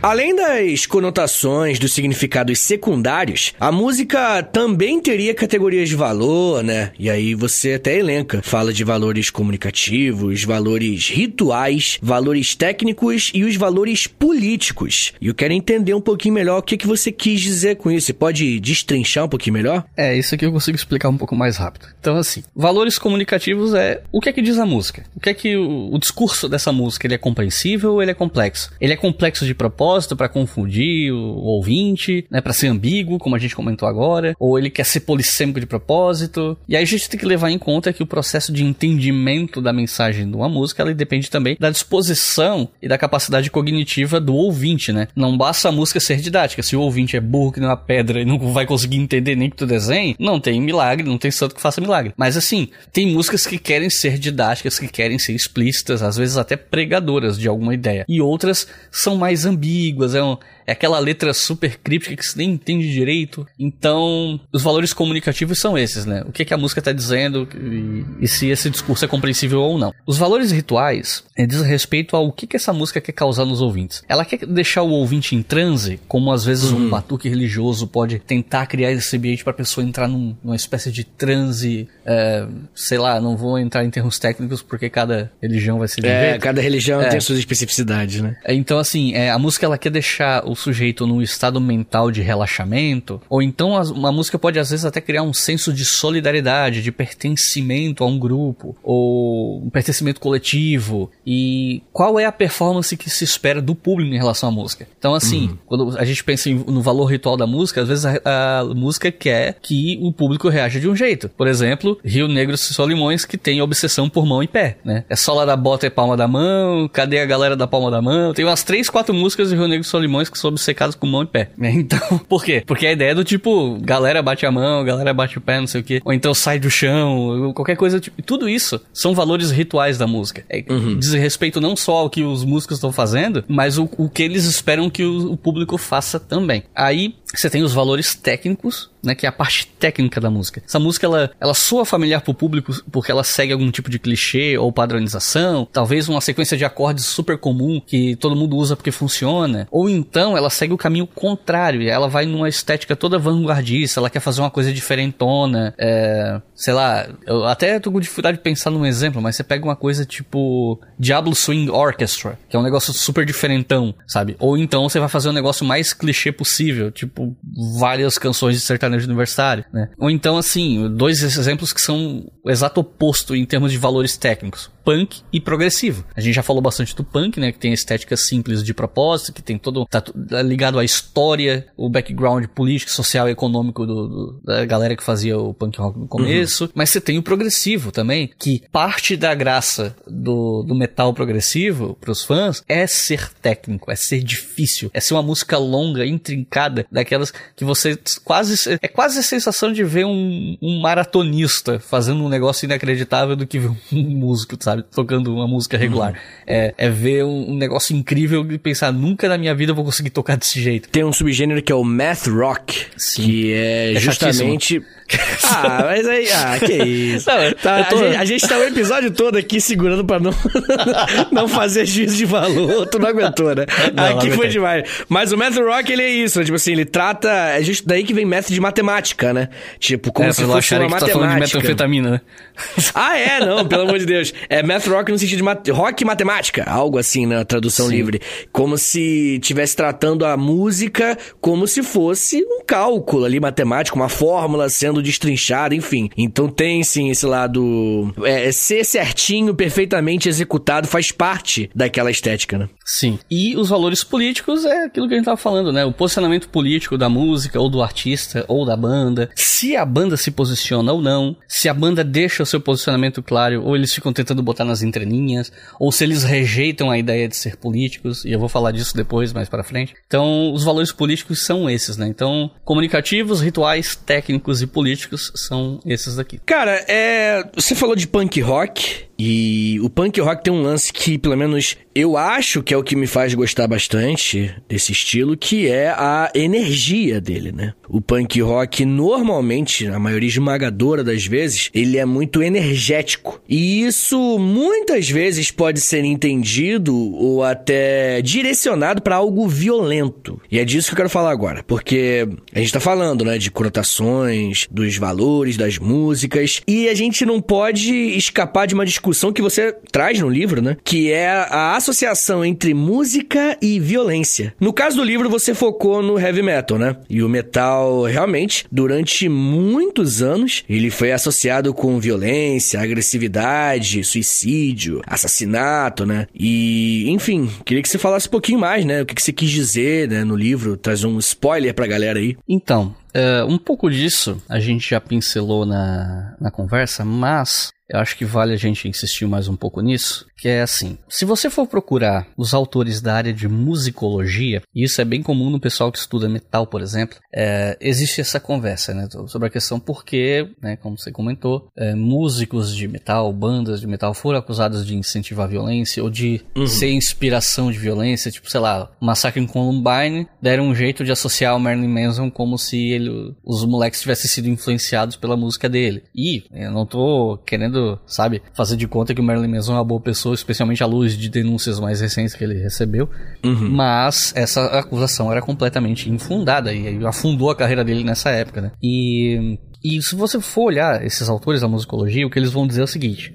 Músicas não criam sentimentos. Elas dialogam com os sentimentos que as pessoas já têm. Um uhum. cara que tá puto, ele pode ouvir uma música raivosa para lidar com aquele sentimento de raiva que ele tem. Eu confesso para vocês que eu faço isso. Às vezes eu tô muito irritado, eu vou escutar Lamb of God ou Sepultura, sabe? Que são bandas que eu não escuto com muita frequência. É, tem a pessoa que aquilo que eu falei no começo do programa, né, de tipo assim, tem um pensamento às vezes suicida e ouve uma música que lida com isso. Então, a música ela lida com sentimentos, ela dialoga com sentimentos que já estão ali. Ela não é capaz de criar um sentimento do zero. É, mesmo quando uma música te desperta, sei lá, uma tensão, ela tá dialogando com alguma coisa. Então, uma música não vai transformar você em uma pessoa violenta. Do mesmo uhum. jeito que um jogo de videogame não vai fazer isso. O que pode acontecer é de uma pessoa que, por todo o background da vida dela e questões às vezes psicológicas ou o que quer que seja, uma pessoa que tenha propensão à violência, incorporar no cotidiano dele, seja um jogo, uma música, mas não é a música que vai fazer ele ser violento. Não é a música que vai dar o clique na cabeça dele e ele, opa, agora eu vou, vou tocar o terror. Não, isso não acontece. Mas, por outro lado, existe um.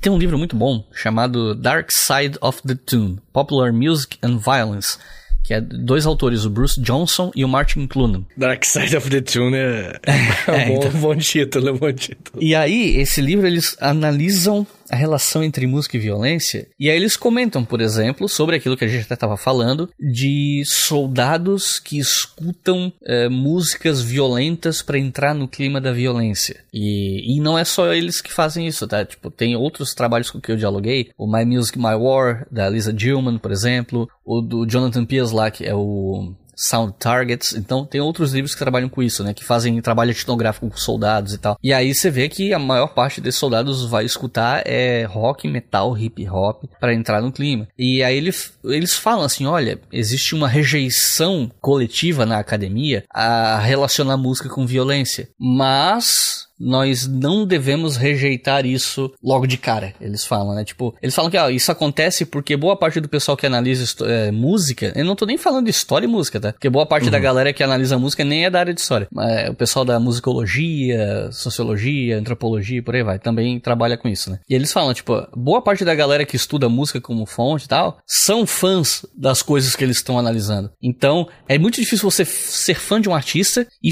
e ser tão crítico, assim, admitir esses aspectos negativos do trabalho dele. Não que seja impossível, mas é mais difícil. Então eles né, levantam, canta a bola de que, olha, muita gente não quer admitir essas associações porque é fã dos artistas que está analisando. Não querem dizer que o artista tal tem músicas agressivas e tal. E aí, a gente tem dois caminhos que a gente pode seguir. Tem o que eu não acho que sejam caminhos que a gente deva seguir de maneira separada, gente. São dois caminhos que a gente precisa colocar em convergência, que é analisar a questão lírica, tipo assim, o que, o que, que a letra. A letra tá incentivando a violência mesmo? E a outra coisa é o som. O, e aí, claro, é, eu vou dar um exemplo assim, ó. É, de, porque às vezes a música em si pode ser usada como violência. vou te dar um exemplo. Eu não lembro qual era a prisão, se era em Abu Ghraib ou se era outra, que os militares americanos usavam Metallica para torturar prisioneiros. Prisioneiros, tipo, do Oriente Médio e tal. Eles botavam os caras na sala, botavam Metallica alto e a galera, tipo, se apavorava. Tinha alguns, é, tem relatos de que alguns prisioneiros se apavoravam com a música porque eles achavam que era o demônio cantando. Não vou dizer que todo mundo sentia desse jeito, né?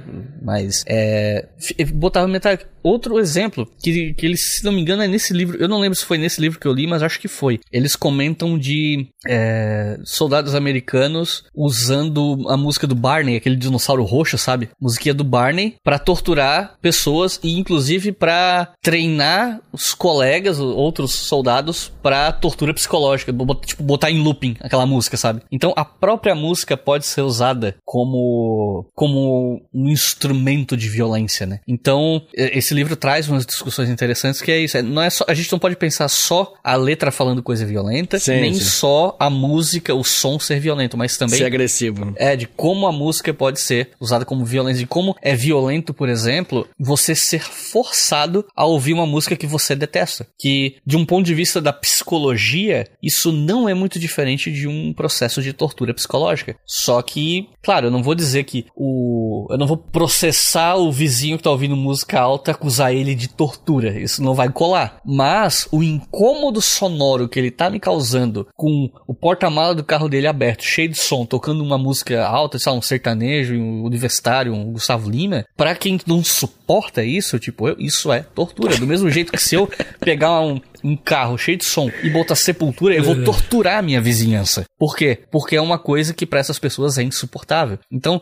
tem, é muito mais. A discussão vai muito mais fundo do que simplesmente a letra incentiva a violência ou não, né? E eu acho que é um campo de estudo bem interessante, mas eu não dediquei uma parcela tão gigante assim do, do meu trabalho a isso. Tem uma parte do capítulo 1 que eu falo disso, que eu ia falar sobre heavy metal e guerra, né? Mas eu resolvi manter isso no livro, porque eu tô falando de bandas de metal que falam sobre guerra do mesmo jeito, né? Nos capítulos que vem depois.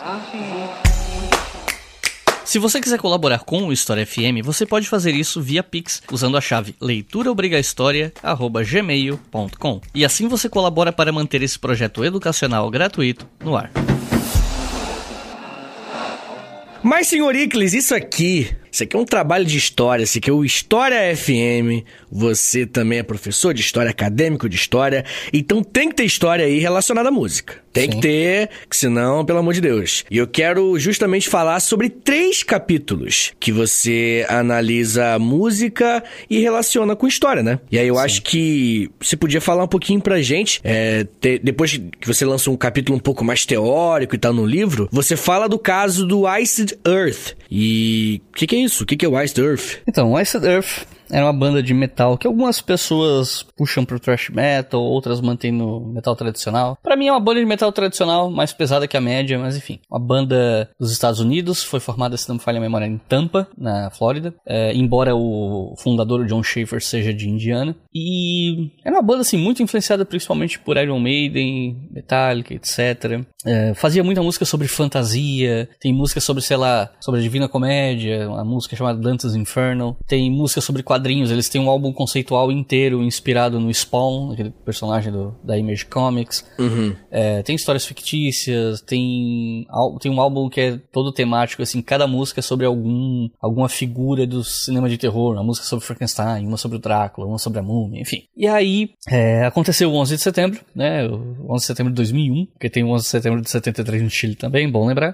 Mas, é, aconteceu, né, os atentados na, no World Trade Center, nos Estados Unidos e tal. E o John Schaefer, que é o guitarrista, compositor, letrista, o dono da banda, basicamente, ele era um cara conservador. Um cara de, tipo assim, inequivocamente de direita. Só que ele se posicionava pouco, muito pouco. Aí aconteceu esses atentados, não sei o que. O vocalista da banda da época, o Matt Barrow, saiu da banda, foi virar policial. Depois ele até voltou pra banda uns anos depois tal. Aí o John Schaefer chamou o Tim Owens, que era tinha sido vocalista do Judas Priest enquanto o Rob Halford esteve fora. E aí eles foram lançar um álbum. E aí o álbum se chama The Glorious Burden. E esse álbum é quase todo dedicado à história militar dos Estados Unidos. Eles, ele era tinha que ter sido lançado em 2003, mas por questões a parte da banda só saiu em 2004. As músicas que não têm relação com a com a história dos Estados Unidos da parte militar são Red Baron Blue Max, que é sobre o Barão Vermelho, Waterloo, sobre a Batalha de Waterloo, claro, né, Napoleão e tal, Attila, que é sobre Attila, o Uno, e tem uma música chamada Hollow Man, que não é sobre evento histórico nenhum, é uma música que era pra ter saído no álbum anterior, não saiu e não tem conexão. Mas de resto, o álbum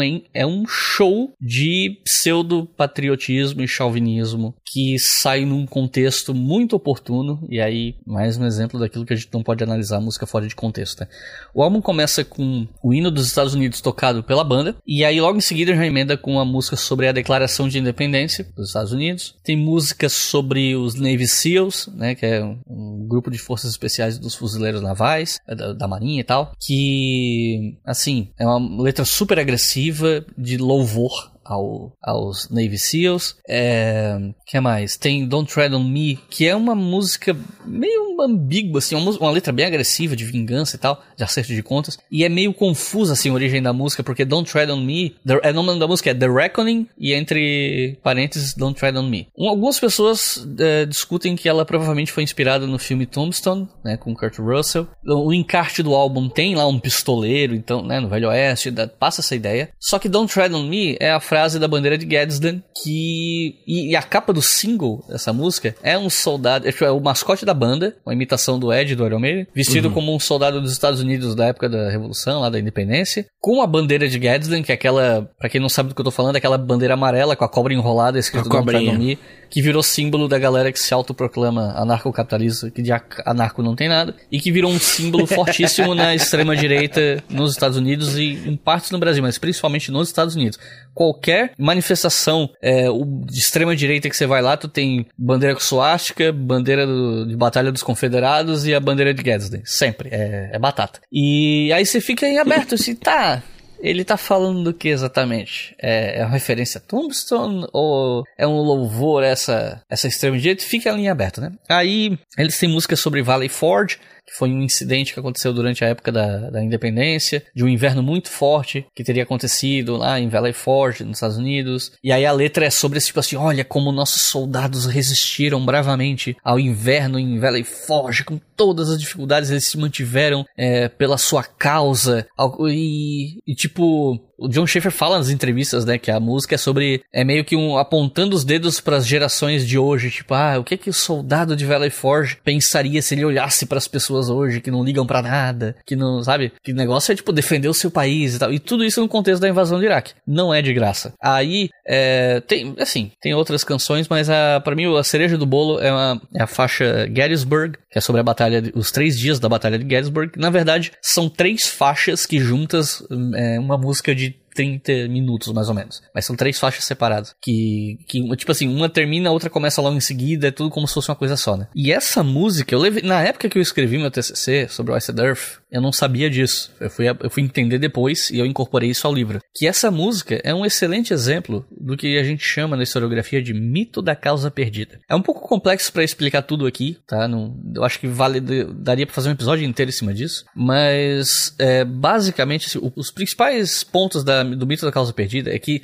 foi uma narrativa em torno da guerra civil que foi cunhada pelos sulistas uh, que perderam a guerra, as descendentes, os descendentes desses é, desses caras que lutaram na guerra civil, os, essa galera que descendentes que, perderam a guerra, tentando criar uma narrativa meio gloriosa para si. Então, essa, o mito da causa perdida, ele defende que a guerra civil não foi por conta da escravidão, mesmo que você tenha é, discursos do presidente da confederação, do, dos confederados, falando que, a, que é uma verdade que o negro é inferior e que o país, esse novo país que está sendo fundado, está sendo fundado na verdade universal de que o negro é inferior ao branco e sabe, mesmo que você tenha tudo isso, os caras querem fazer de conta que não tinha nada a ver com a escravidão, que a luta foi por, pelos direitos dos estados. Não é totalmente mentira isso, mas eles distorcem bastante. É a ideia de que o sul dos Estados Unidos, o sul escravista, antes da guerra, era um lugar bom de se viver, inclusive para os escravizados, não era tão ruim assim. É, sabe? Parece. É... Né? Não era ruim, não. Pra não. Era escravizado, Pô, né? Meu escravo era como se fosse da família. É. Né? Aquela, é, onde é que vocês já ouviram isso antes, hein? É.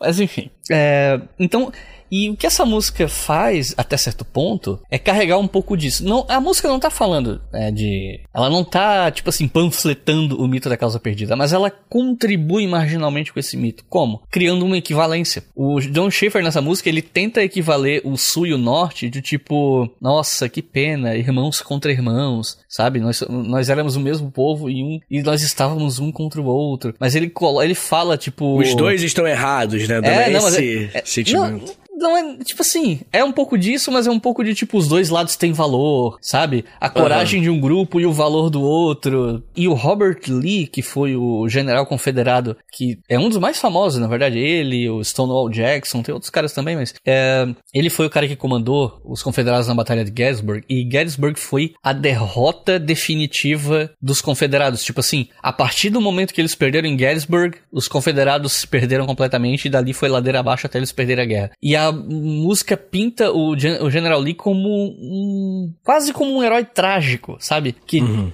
Que. Porque, de fato, no terceiro dia ele é, comandou uma, uma carga de que foi um desastre. Que assim, ele perdeu a, a, a Batalha de Gettysburg porque ele tomou uma, uma atitude muito desastrada. E, e a música até fala: ah, a culpa é minha, o sangue tá nas minhas mãos, assim. Só que pinta ele de um jeito quase como um herói trágico mesmo, sabe? E é isso que o mito da calça perdida quer fazer. Fazer parecer que, sabe, não, tudo bem, o, o, o lado confederado era tão legítimo quanto o outro. É a nossa uhum. herança. Nós estamos usando a bandeira dos, do, de batalha dos confederados aqui, na nossa manifestação, mas porque é a minha herança, os meus antepassados. Tem tanto valor quanto o seu, sabe? Então, é, na época que eu escrevi o TCC, eu não sabia disso, eu nem conhecia o mito da calça perdida. Depois que eu passei a conhecer e entender, eu olhei retroativamente e pensei, meu Deus do céu, cara. Esse Faz John sentido é pra caramba, né? Enfim. Tu entendeu a parada, né? É, e aí, basicamente o que eu tô mostrando nesse capítulo é como o John Schaefer tenta, ficou tentando dizer nas entrevistas, ele e o Tim Owens, não, eu não tô fazendo política, eu só estou narrando os fatos da história. E aí tenta demonstrar que isso é uma balela, que o cara é sim chauvinista, né, mesmo que ele mandasse a galera se ferrar. Não era essa palavra que ele estava usando, era uma pior, mas eu não quero falar a palavra aqui, porque vai que alguém passa isso aqui na escola. É, é, é e, e aí não, aí beleza, né?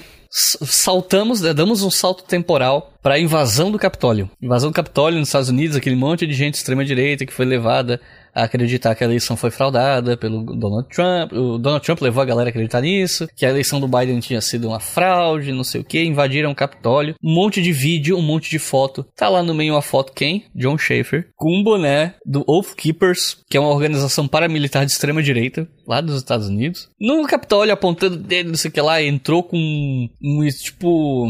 Esqueci o, o termo técnico, mas é tipo um spray que se usa contra urso, saca? Que é. Aqui no Brasil já não tem esse tipo de coisa porque não, não tem urso aqui, né?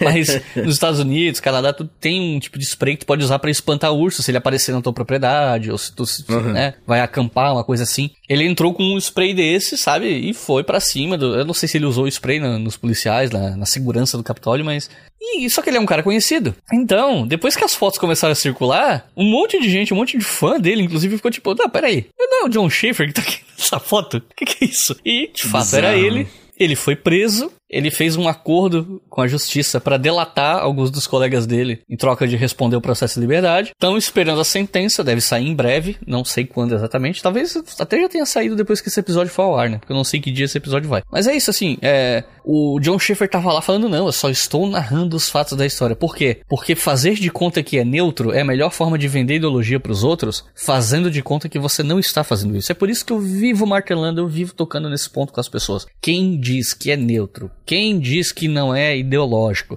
Quem diz que só está narrando fatos sem filtro, vê o mundo sem filtros, tá te fazendo de otário. Tá querendo fazer de conta que ele é portador da verdade e que os outros são ideólogos. Quando uma pessoa consegue te convencer de que ele é o portador da verdade sem ideologias e sem filtros, e os outros, os adversários dele, são ideológicos, essa pessoa tem o poder de manipular as pessoas que acreditam nela. E isso a gente vê todos os dias nas redes sociais, nos debates políticos contemporâneos e todo mundo que é professor de história, todo mundo que tem podcast, todo mundo que tem canal sobre história, todo mundo que trabalha com história sabe o inferno que é ter que lidar constantemente com gente manipulada que acha, que se acha muito inteligente e muito esperta em falar que a história tem que ser neutra. E é isso que o John Schaefer faz. Ele faz de conta que está falando uma história neutra para vender uma ideologia conservadora, uma história de, de, louvor aos pais fundadores e a ideias específicas do que seria ser verdadeiramente americano, que são ideias conservadoras, e ficou rebatendo, não sou chauvinista, não sou isso, não sou aquilo. Deu no que deu. Foi preso por invadir o Capitólio.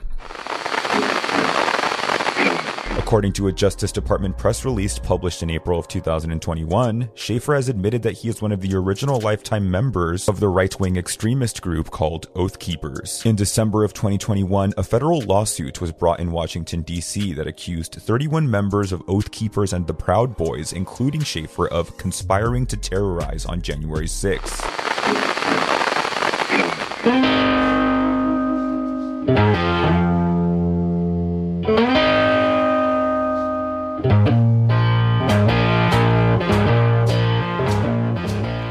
Neutralidade. Neutralidade é papinho furado, né, cara? Ou a pessoa é meio às vezes a pessoa é ignorante mesmo no tema e ela realmente acha que existe, né, uma neutralidade, uma imparcialidade ou algo do tipo, ou ela é uma pessoa que tá tentando te enganar, senhor ouvinte ou senhora ouvinte. Bem, de qualquer forma, é... vamos ser ideólogo agora e vamos falar de União Soviética e Sabaton, rapaz. Porque eu gosto muito, se, se não me engano, é um capítulo inteiro, né, que você falou de algumas músicas do Sabaton sobre a União Soviética na Segunda Guerra, né? E, cara, o que, que você botou nesse capítulo? É, o que, que você acha que dá pra gente falar sobre as músicas do Sabaton? É, então, eu fiz dois capítulos sobre Sabaton, só que eu separei um pouco as temáticas. Então, assim, o capítulo 2, que é o do Ice Earth, eu falo. Ele, o título dele é Música e Militarismo, então subtítulo e tal. O terceiro é sobre música e nacionalismo, e o quarto sobre música e memória. Esse capítulo 3, sobre música e nacionalismo, eu fui. É, tipo assim, ele é derivado da minha dissertação, o capítulo 4 também. E nesse capítulo eu tava. Na, na dissertação, né, eu tava analisando assim, como é que o Sabaton, que é essa banda sueca que faz música sobre história das guerras, como é que eles fazem música sobre Segunda Guerra Mundial do ponto de vista polonês, soviético e alemão e conseguem conciliar essas três visões da Segunda Guerra, sendo que esses três países se odiavam, né? Lutaram entre si. E como é que eles fazem isso de uma forma que eles têm fãs em todos esses lugares? Como é que eles fazem isso, né? E basicamente o que eles fazem é fazer histórias com uma pegada mais laudatória, menos crítica. No começo eles eram mais críticos, assim, no capítulo eu vou demonstrando que eu analiso quatro músicas que o Sabaton fez sobre é, a União Soviética na Segunda Guerra. A primeira que eles lançaram no primeiro álbum, Prima Victoria, 2005, ela se chama Stalingrad, sobre a Batalha de Stalingrado, e tu vê que ela é bem mais crítica ao governo soviético, sabe? Quando. E, e assim, a descrição da batalha é bem genérica, fala sobre ser um inferno, sobre estar tá frio e não sei o que e tal. Aí depois você tem a Terra Dominatus, que é a música, inclusive, dá nome ao álbum seguinte da banda, de 2006, que fala sobre a Batalha de Berlim do ponto de vista soviético. Ela é um pouco mais laudatória, de que, ah, Berlim, Berlim está caindo, não sei o que, a gente está tomando né, a cidade, mas você vê que tem uma crítica velada ali fala sobre uh, uma crítica de que os soviéticos não se importavam com as perdas de vidas humanas, o importante é tomar a cidade logo. E vale dizer que eu consegui identificar tanto nessa música quanto numa música que eu analiso no capítulo seguinte, que o Sábado tá usando o Anthony Beaver como fonte, o livro Berlim 1945 como fonte. Os dados. Que, não, como, é que eles, você, como é que você faz eles, isso, cara? Então, é porque eles citam dados ah. sobre número de peças de artilharia, número de uh -huh, tanques, número uh -huh. de tropas, que tá igualzinho no que tá tu no sabe livro. qual que é o livro, né? O cara tá valendo, é. né? Então, assim, é. ó, alguma pessoa pode me dizer, não, mas se as forças soviéticas eram essas, se os dados eram esses, não interessa onde eles leram. Qualquer autor que tá falando disso vai ter os mesmos números, né? Então, não, não necessariamente. Não necessariamente. Às vezes você tem divergências de dados de um autor pro outro. Depende... Natural pra caramba, é muito mais é. comum do que a gente pensa, inclusive. Então, e, e, e no caso do outro, eu vou explicar depois, vou, guardar a hora. Mas assim, o Beaver, ele é um autor bastante anticomunista, bastante crítico à União Soviética. Então, essa coisa, essa crítica que a música carrega do ah, não importa a perda de vidas humanas, o importante é tomar a cidade, é uma perspectiva do, do Beaver, que é um historiador militar britânico, conservador, piriri, pororó. Então ele, a perspectiva dele é tipo, os soviéticos não ligavam para as perdas humanas. E eu não concordo com essa crítica, tá? Eu, eu leio o Beaver, eu, recomendo o Segunda Guerra Mundial dele, o livro Segunda Guerra Mundial, um calhamaço. É, é um, sabe, não é um autor que eu vou dizer, ah, não leiam de jeito nenhum. Mas ele é um cara que recebe críticas inclusive de historiadores e historiadoras russos, é, pesquisadores que lidam com fontes russas. Então, ele não é um consenso, né? Mas é, é uma música que carrega um pouco de crítica. Só que aí, quando chega dois álbuns depois, eles, eles lançaram o Metalizer, que é um, um álbum genérico com as letras. Aquelas letras meio monstrinho de metal que vai te pegar, bem genérico de metal. Mas depois eles lançam o álbum The Art of War. As músicas são todas Primeira e Segunda Guerra Mundial, quase todas da Segunda Guerra. E ele é um álbum que tematicamente ele é inspirado no Arte da Guerra do Sun Tzu. Então eles pegam trechos do livro e seguida eles cantam uma música, ou antes ou depois do, do trecho, tem uma música que meio que representa aquilo que Sun Tzu tá falando, como, foi, como aconteceu na prática, digamos assim. Né? E aí tem uma música desse álbum chamada Panzerkampf, que apesar de, de um nome, né, Guerra de Tanques ou Batalha de Tanque, apesar de estar escrito em alemão, ele é, é do ponto de vista soviético, é sobre a Batalha de Kursk, que foi uma batalha que teve muitos blindados. Quem quiser saber mais sobre a Batalha de Kursk, eu recomendo muito vocês ouvirem o episódio 99 do História FM sobre o fronte soviético na Segunda Guerra. Tem um papo bem interessante, inclusive, sobre a história de que teria sido a maior batalha de blindados da história, que não é bem por aí. Mas enfim. É... E aí nessa música, a pegada é outra. Ela é muito mais laudatória, muito mais tipo, sabe? É, é, é, parece que foi de fato um agente de propaganda soviético que escreveu aquela letra, sabe? De, de glória, de o povo, a vontade do povo e não sei o que. E aí a, e a outra música que eu analisei foi a Night Witches, que é sobre as bruxas da noite. Tem um episódio inteiro aqui sobre as aviadoras soviéticas, episódio 36, eu acho. Quem quiser ouvir tá lá, com o professor Carlos Darós. E também é uma letra bem de adulação e tal, mas ela é menos adulação União Soviética e mais as pilotos em si, né? E aí o que eu analisei foi o seguinte: Conforme o Sabaton foi expandindo, hoje eles são uma das maiores bandas de metal da Europa, né? No Brasil eles não são muito grandes aqui e tal, quando eles vêm para cá eles tocam em casas menores, mas na Europa eles lotam estádios, são headliner de festival, é um negócio gigante. E eu comecei a perceber o seguinte, no começo da carreira, eles tinham músicas mais. É, se, eram mais, assim, músicas sobre guerra do Iraque, do ponto de vista dos americanos, músicas sobre guerra das Malvinas, do ponto de vista britânico, é, música criticando os terroristas religiosos, mas bem no contexto de alta das, dos ataques terroristas, de, de terroristas muçulmanos. Então, eles começaram a se afastar disso porque eles viram que falar de temas muito recentes era muito problemático. Eles eram, às vezes eles eram acusados de ser nazistas, às vezes eles eram acusados de ser comunistas. É, eles viram que assim, eles perderam oportunidades de fazer shows. Tu vê essa evolução na música deles. E olha, vamos pegar leve nas críticas. Vamos. É... Eu não tô dizendo que eles deram entrevista falando isso, mas tu percebe que eles começaram a adotar o ponto de vista de, de, de, atores nacionais, mas assim, de uma maneira um pouco mais laudatória, um pouco mais, sabe, focar em ideias de glória e heroísmo. Nem sempre, tá? Nem, nem sempre isso acontece. Você tem uma batalha como a Batalha de Passchendaele, que tem na música The Price of a Mile, é uma crítica. Mas é crítica à Primeira Guerra Mundial é muito mais fácil, né? Todo mundo faz. É, então, no fim das contas, o que o Sabaton foi fazendo com o tempo é, ele foi, eles foram deixando um pouco de lado as críticas veladas à União Soviética e foram abraçando o nacionalismo russo em torno da memória soviética da Segunda Guerra Mundial. E foram abraçando esse nacionalismo soviético. Russo e soviético são coisas diferentes, tá? Porque a União Soviética não é só a Rússia, é bom os ouvintes lembrarem disso. Mas eles compram esse discurso porque daí eles caem nas graças do público. E eles fazem isso com outros atores nacionais também, com outros países que lutaram na Segunda Guerra. Quando eles estão cantando do ponto de vista polonês, eles estão louvando a Polônia, eles estão. E aí eles sempre têm que achar uma linha narrativa. Então, no caso do da União Soviética, o foco deles é na união de defesa da pátria, um discurso bem nacionalista. No caso do polonês, o foco é em como os poloneses são resistentes e resilientes, mesmo com todo mundo ao redor deles contra. Invasão alemã, invasão russa, invasão não sei quem. A Polônia no século, no fim do século XVIII, ela deixa de existir como nação por conta do. Porque ela foi desmembrada entre o Império Austro-Húngaro, o Império Russo e o Império Prussiano. Né? Então, é focar em como os poloneses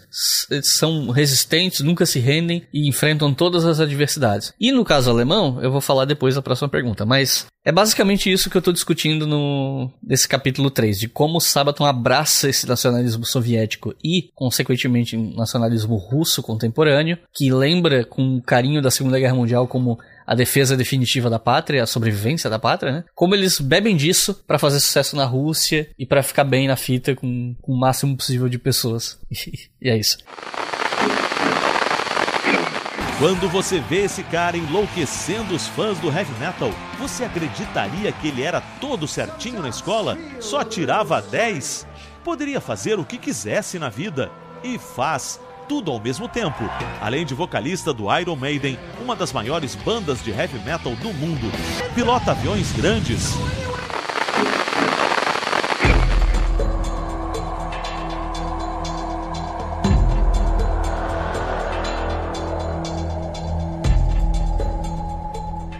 Beleza. É, e do outro lado do espectro político, a gente tem o último capítulo do livro que também fala sobre quatro músicas do Sabaton, mas sobre a Alemanha nazista na Segunda Guerra, né? O que obviamente abre brecha para muita polêmica. E, enfim, quais que são essas músicas e qual que é o argumento, né, desse capítulo? O que está falando nele? Então, é, existe uma expressão chamada Follow the Money, é, siga o dinheiro, né? Que em muitos, é, muitos fenômenos sociais ou individuais até podem ser explicados quando você vai a fundo e pensa na questão financeira do rolê. E no caso do Sabaton, isso tá muito evidente, sabe? É uma banda, são artistas, tem que vender sua arte, e, né?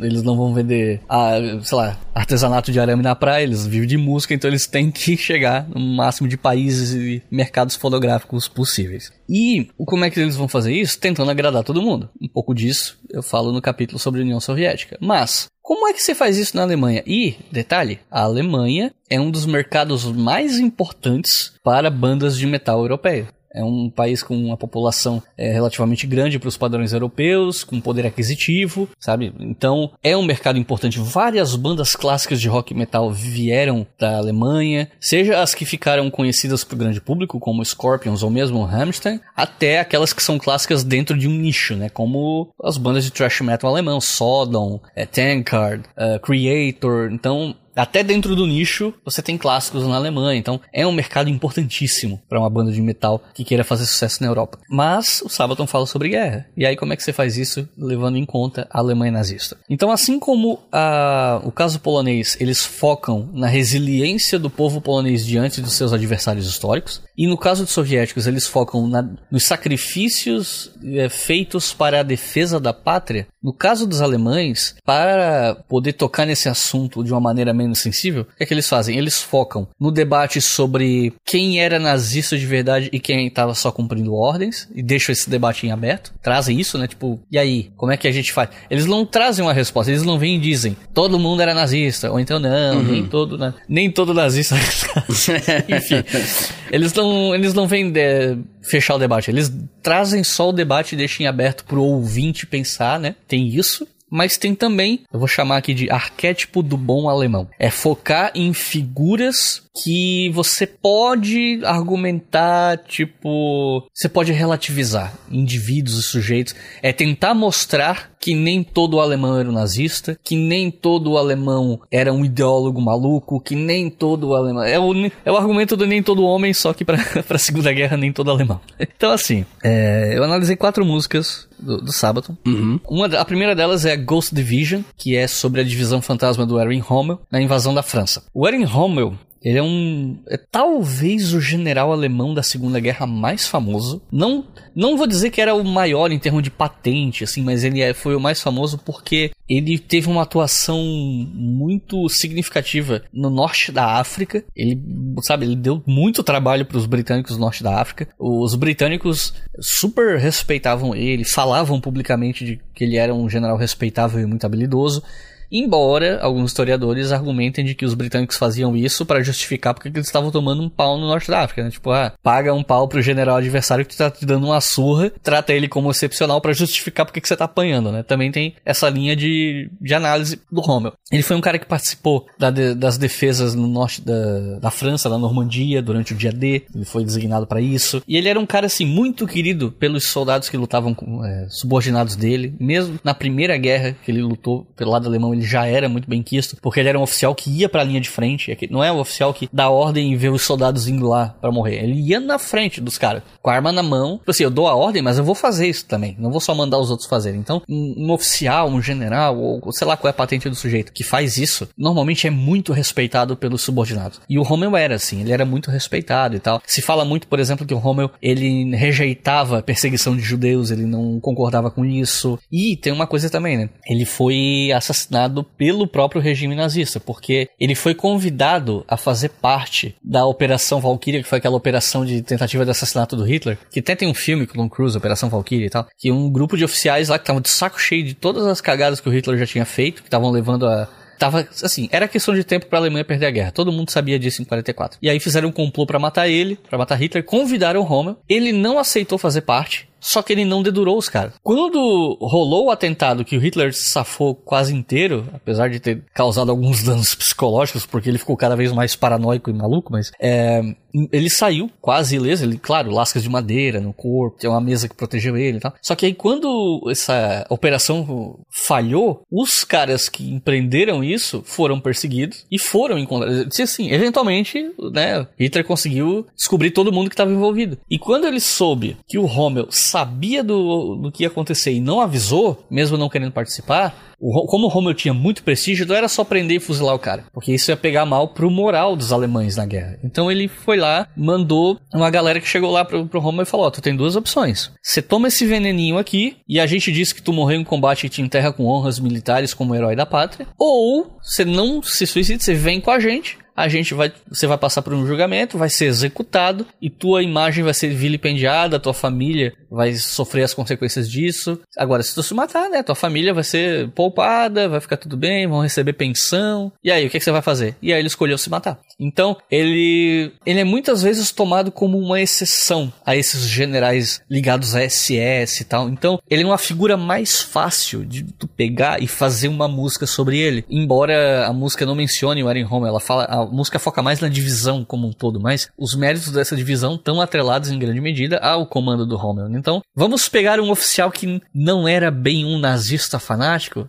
e fazer uma música sobre ele, porque daí o público alemão consegue ter orgulho de alguém naquela guerra, porque é difícil, sabe? Ou pelo menos a lógica é mais ou menos por aí. Aí eles têm uma outra música chamada Wehrmacht, que é sobre a assim, da galera que era dois, porque assim, tinha a Schutzstaffel, que era a SS, e tinha a Wehrmacht, que era o exército. São coisas diferentes. A SS, ela surgiu como uma força de defesa pessoal do partido nazista, né? Uma, uma milícia de autodefesa ali, um, um grupo de, quase de segurança privada, e ele vai sendo incorporado às forças armadas com um papel de destaque. É tipo o braço ideológico nazista dentro das forças armadas. Mas você tinha a Wehrmacht, o exército, em que você tinha vários é, convocados que não eram nazistas, ideologicamente falando, mas estavam lutando pela Alemanha enquanto ela estava sendo dominada pelos nazistas. Então, esse debate ele nunca acaba. É tipo, até onde a gente pode culpabilizar os soldados? Ah, mas pô, mas a Wehrmacht cometeu um monte de massacre também, um monte de atrocidade. Tá, mas quem é que participou disso? Não era todo mundo. E aí, como é que a gente lida depois que a guerra acaba com isso? A gente tem uma nação de pessoas que fez parte desse empreendimento que acabou em genocídio. Como é que a gente lida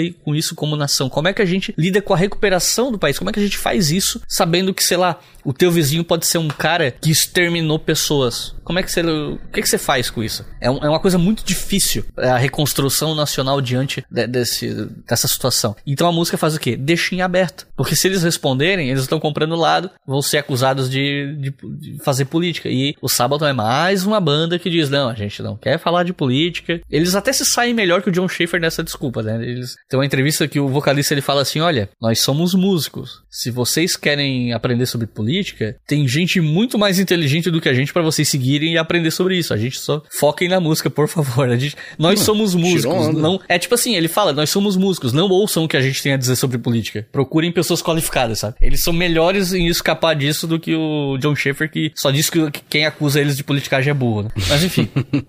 é, aí depois tem outras duas músicas que são a No Bullets Fly e a Hearts of Iron. No Bullets Fly ela foi inspirada num livro chamado A Higher Call, que no Brasil foi publicado com o título de O Amigo Alemão. Infelizmente a publicação em português só saiu depois que eu já tinha defendido a dissertação, teria facilitado minha vida.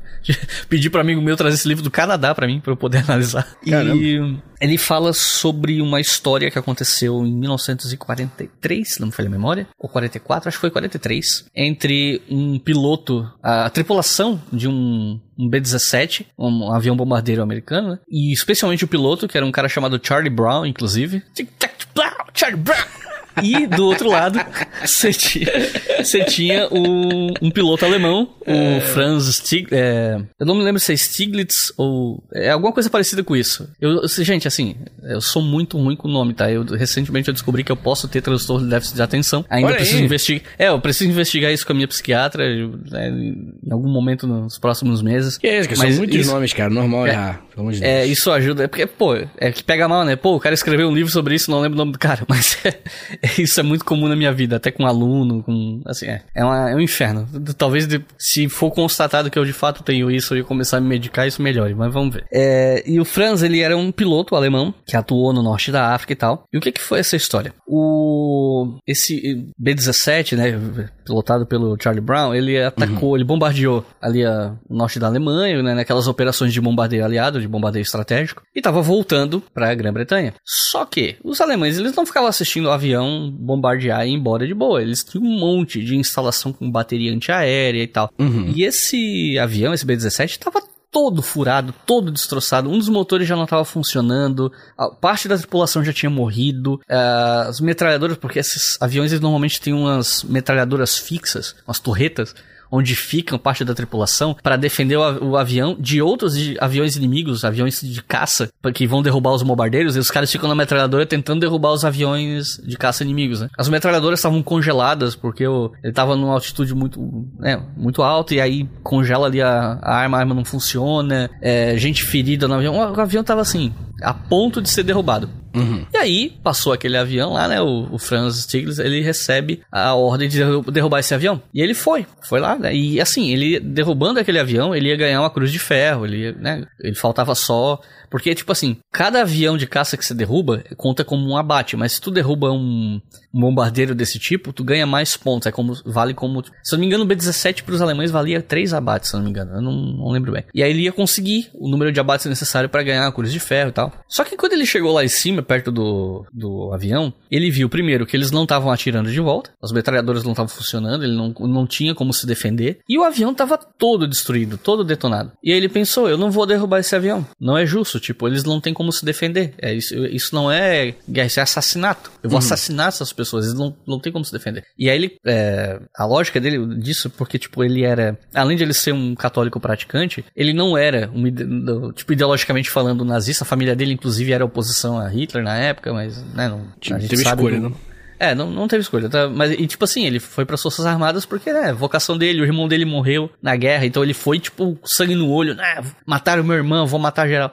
Só que aí ele entrando na guerra, tu, tu vai ver, tu vê que as coisas não são tão preto no branco assim, né? E aí, ele, ele contou isso anos depois, né? Que ele teve um instrutor de voo, e aí, um cara, que eu não, não lembro se ele era da, piloto da Primeira Guerra ou não, acho que não. Mas ele era assim, um piloto meio velha guarda dos aviadores alemães, porque na Primeira Guerra tinha muito aquela coisa de que o aviador, ele tá num duelo entre cavalheiros. Tinha muito, é, os pilotos falavam muito em seguir normas é, cavalheirescas, como a cavalaria medieval de honra e de nobreza e não sei o que, e se viam quase como duelistas, né? E da Segunda Guerra Mundial isso se perde, mas alguns pilotos ainda carregava um pouco esses ideais. E ele teve um instrutor que era um cara que tinha essa mentalidade. E um dia, ele. O Franz estava no norte da África atuando. O instrutor chamou ele e falou, falou pra ele: olha, o negócio é o seguinte. Assim, ó, tu nunca atira num piloto que saltou de paraquedas no avião. O cara ejetou lá o banco e tá descendo de paraquedas. Falou, tu nunca, jamais na tua vida atira num piloto que pulou de paraquedas, porque esse cara tá indefeso. Isso é assassinato. Se um dia eu te pegar atirando num paraquedista indefeso, eu mesmo vou te derrubar.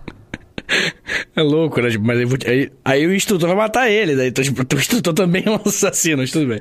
Não, não, é porque o instrutor fala assim: olha, tu não segue as regras da guerra pros outros, você segue para você. para é, você é. manter a tua humanidade, para você botar a cabeça no travesseiro à noite e dizer que você não, não é um assassino, um, um doido. Um, não, você segue as regras por você. E você não vai derrubar. É, enfim. E aí ele ficou com isso na cabeça, isso marcou muito ele. E aí quando ele viu aquele avião, isso, claro, é um negócio que ele falou anos depois. Ele viu, esses caras estão indefesos. Se eu derrubar esse avião, eu tô, sabe, eu tô sendo desonroso, eu tô assassinando essas uhum. pessoas. Então ele seguiu o avião, ficou acompanhando o avião, pra galera lá embaixo nas baterias antiaéreas pensar que era um, não fosse um avião inimigo, porque, pô, tem um, um Messerschmitt BF-109 lá em cima, esse avião é nosso, então não vamos atirar. E foi escoltando ele, e ficou, o cara, o Franz, ele ficou fazendo sinal, porque ele não tinha comunicação no rádio com os caras. Ficou fazendo sinal para tentar fazer com que eles pousassem na Suécia, porque a Suécia era neutra, né? E que o avião deles talvez não conseguisse chegar na Grã-Bretanha. Mas eles não entenderam tal, aquela falha de comunicação, assim que eventualmente, quando ele já tinha escoltado o avião por um bom tempo, ele deu um tchauzinho assim pros caras e foi embora e não derrubou. E os caras do, do B-17 ficaram tipo, o que que tá acontecendo aqui, bicho? Aí eles, né, foram, de, desceram, contaram a história, eles não foram condecorados em nada e foram proibidos de espalhar essa história, porque eles não queriam que os demais soldados aliados gerassem simpatia pelos alemães, se eles soubessem disso. E aí morreu a história aí. Muitos anos, muitos anos depois, já no fim dos anos 80, começo dos 90, o Charlie Brown, ainda vivo, ele resolveu procurar esse piloto. Ele começou, e nos, nos eventos, ele perguntava, ouvi alguma história de um piloto alemão que poupou? E ninguém sabia de nada, ninguém nunca tinha ouvido Caramba. aquela história. Eventualmente ele conseguiu que um editor de uma revista alemã, que era uma revista voltada para pilotos alemães, veteranos de guerra e tal, ele conseguiu publicar a história dele nessa revista a muito custo. O, o editor não queria botar a história lá, mas falou com um amigo dele, convenceu, enfim. E a revista chegou no Franz Stiglitz, que nessa época estava morando no Canadá. Ele passou uns anos na Alemanha depois da guerra, depois ele teve uma vida difícil lá, foi pro Canadá, montou uma empresa lá e tava no Canadá, tava vivo. E esse, ele era assinante dessa revista, né? Veterano, piloto e tal. E ele viu aquele, ele se reconheceu assim, meu Deus, é aquele cara que eu poupei, né? E aí ele entrou em contato com o Charlie Brown, ele falou coisas que comprovavam que era ele, né? E aí uhum. eles se reencontraram. Eles se encontraram. Caraca, que maneiro. No fim dos anos, no começo dos anos 90, ficaram amigos e eventualmente né, eles faleceram tal. E aí tem um jornalista, o Adam Marcos, escreveu um livro sobre essa história e tal, um livro bem bacana. E, e o Sabaton leu, os caras leram esse livro e fizeram uma música, No Bullets Fly, sobre esse caso. Por que, que dá para fazer uma música sobre isso? Porque é o arquétipo do bom alemão. É o cara que, embora esteja lutando pela, pela Luftwaffe, pela Força Aérea Nazista, ele se recusa a ser um assassino. Ele se recusa a ser desumano, digamos assim. Ele faz o que tem que fazer, né? Misericordioso, né? É, é um cara que faz o que ele precisa fazer, como alguém que tá numa guerra, mas ele não passa dos limites. Ele segue as normas, ele é um sujeito que demonstra humanidade. Então, você consegue fazer uma música sobre isso. Porque as pessoas conseguem se identificar com esse valor de humanidade. Independente da ideologia do governo por onde esse cara lutava. E aí é uma forma de tu fazer uma música que agrade ao público alemão, que fale sobre a experiência deles na guerra de uma maneira que não traz à tona as atrocidades, os traumas, as figuras que cometeram atrocidades, porque você foca no arquétipo do bom alemão. Uhum. E aí, a última música que eu analisei é uma chamada Hearts of Iron, do álbum Heroes, é o mesmo álbum que tem a No Bullets Fly, de 2014, que é o álbum que tem aquela música Smoke Snake sobre a Feb, que a Sim, é famosa. Pirou e tal. E essa música ela fala do general Walter Vank. Essa é outra música que foi inspirada no livro do Beaver. E dá pra saber que foi inspirada no Beaver, porque é, é engraçado, porque numa entrevista, o vocalista fala que ele se inspirou no livro Fim de Jogo 1945, que também é sobre a Batalha de Berlim. Mas esse livro não cita Walter Vank. O Beaver sim, o, Beaver, o não só cita o Walter Vank, como ele ainda- usa umas expressões em alemão que aparecem na música. Então tá muito na cara que eles leram Berlim 1945. É, tem muita coisa ali da parte do livro que fala do Vank que tá na, na música, né? E aí, o, o que é é essa história? O Walter Vank, ele era um general alemão. Ele era chamado de tipo, general garoto, boy general, coisa assim. Boy general em inglês, né? Em alemão era outra coisa que chamavam ele alemão, logicamente, mas eu não sei como é que fala isso em alemão. Porque ele era o general mais jovem da, da Alemanha naquele final de guerra, né? E em 45, ali durante a Batalha de Berlim, ele, o Walter Wenck, ele estava comandando o 12º Exército e Hitler ordenou que ele tipo, apoiasse o nono exército que estava sendo destroçado pelos soviéticos e lutasse até a morte, com, né, lutasse contra os soviéticos e tal. Só que aí chegou ali pra, eu acho que já era dia 2 de maio, não sei. Walter Wenck olhou, tipo assim, cara, isso é uma inutilidade. Os civis estão aqui em Berlim, porque uma coisa que a galera não sabe é que os civis em Berlim, eles eram proibidos pelo regime nazista de sair da cidade. Eles tiveram que ficar lá e lutar contra os soviéticos e, tipo, tu só podia sair da cidade se tu tivesse uma permissão especial. Pra vocês terem uma ideia, o Fegelein, que era o cunhado do Hitler, casado com a irmã da Evan Braun, que era um oficial e não sei o que lá, tentou fugir de Berlim, tentou escapar, pegaram ele e Hitler mandou executar ele, sabe? Tipo, quando eu digo que você não podia sair de Berlim, é literalmente. né? Então, até o Hermann Fegelein foi executado. E aí o Walter Wenck, tipo, não, não vou, sabe? Vamos lutar até o fim e não sei o que. Isso é uma perda de tempo. E os alemães estavam morrendo de medo do que os soviéticos fariam com os alemães, né, eh, capturados. Já tinha eh, situações de abuso, de de excesso de autoridade, não sei o que, afinal de contas é uma guerra, né? Por mais suja, mais feia que seja uma guerra. A maioria do- das pessoas que tá numa guerra faz coisas horríveis e, enfim. Então, paciência, não, não cabe aqui aprofundar essa discussão. É, não, é exatamente, não, tem, não vale a pena Mas- discutir isso. Então o Walter Wenck assim, olha, eu não vou seguir essas ordens. Eu vou salvar os, os membros do nono exército sobreviventes e os civis em Berlim. E aí ele cria lá um corredor com o 12º exército para os civis fugirem de Berlim atravessando o rio Elba e se renderem para os aliados ocidentais, para os americanos e britânicos que estavam tratando os civis alemães menos pior do que os soviéticos. Os soviéticos estavam com sangue no olho porque, né, eles perderam de 20 a 27 milhões de pessoas nessa guerra. Eles estavam com muito ódio e não tiram a razão. É, o que não quer dizer que os aliados ocidentais fosse só, né, tapinha nas costas, toma aí um leite com bolachinha, né? Os franceses, até onde se sabe, eles foram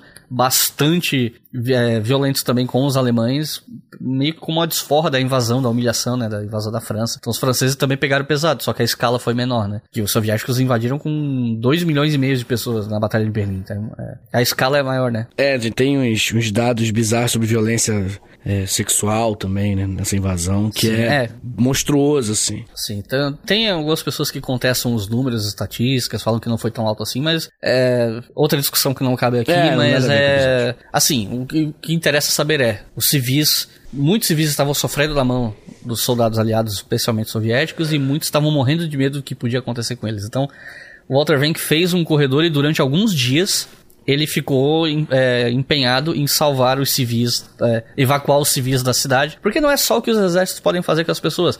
Tem peça de artilharia caindo, bombardeio, é, é perigoso por si só, né? Então ele ficou, ele focou em salvar o máximo possível de civis e de soldados do nono exército, e só no final, depois que todo mundo já tinha evacuado, ele evacuou também e tal, com os soviéticos quase chegando ali no, tipo, assim, eles escaparam bem no, bem no finalzinho mesmo, assim, Uhum. coisa de filme. E aí, qual é a questão da música? O arquétipo do bom alemão. O Walter, embora o Hitler já tivesse te matado, os, os alemães ainda não tinham se rendido. Então, um general que ignora essas ordens e decide que vai evacuar os civis, se um outro general alemão chega lá e captura esse cara, esse cara vai ser executado, vai ser considerado traidor, desertor. Mas, tipo assim, dane-se. O que importa é salvar a vida das pessoas. Então, de novo, arquétipo do bom alemão. O cara que ignora as ordens da alta cúpula nazista para salvar a vida de pessoas. Então, o que o Sabaton faz para lidar com essa memória traumática do passado alemão e lidar, inclusive, com o fato de que a Alemanha, durante muito tempo, se esforçou para lidar com esse passado, né? Durante muito tempo, a Alemanha Ocidental tentou esquecer isso. Eles quiseram focar neles como vítimas. Os soviéticos entraram aqui, destruíram geral, estupraram geral, não sei o que, não sei o que, não sei o que.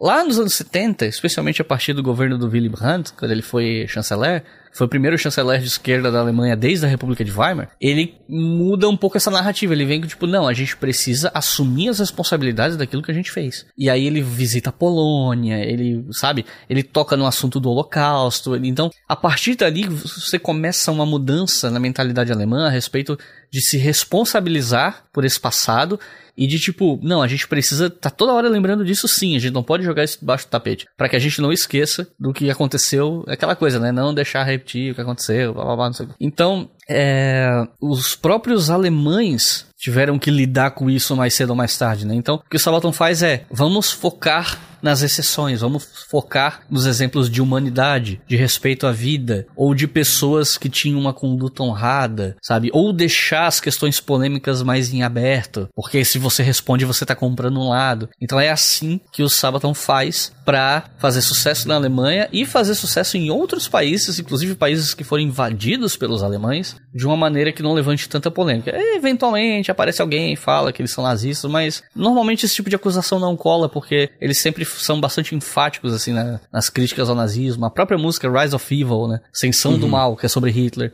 deixa bem claro qual é a mensagem. Então, normalmente essas coisas não colam, né? Mas é, os posicionamentos políticos da, da banda, é, eles preservam muito mais do que o Ice Earth, sabe? Eles são bem mais. é, escapam bem mais das críticas das coisas. Você consegue pegar nas entrelinhas algumas possíveis posições ideológicas, mas é tudo muito escondido. Eles se esforçam bem, muito bem para esconder posicionamento político. Pode crer. Eu não quero mais saber de depressão e de coisas pra baixo no rock and roll hoje em dia.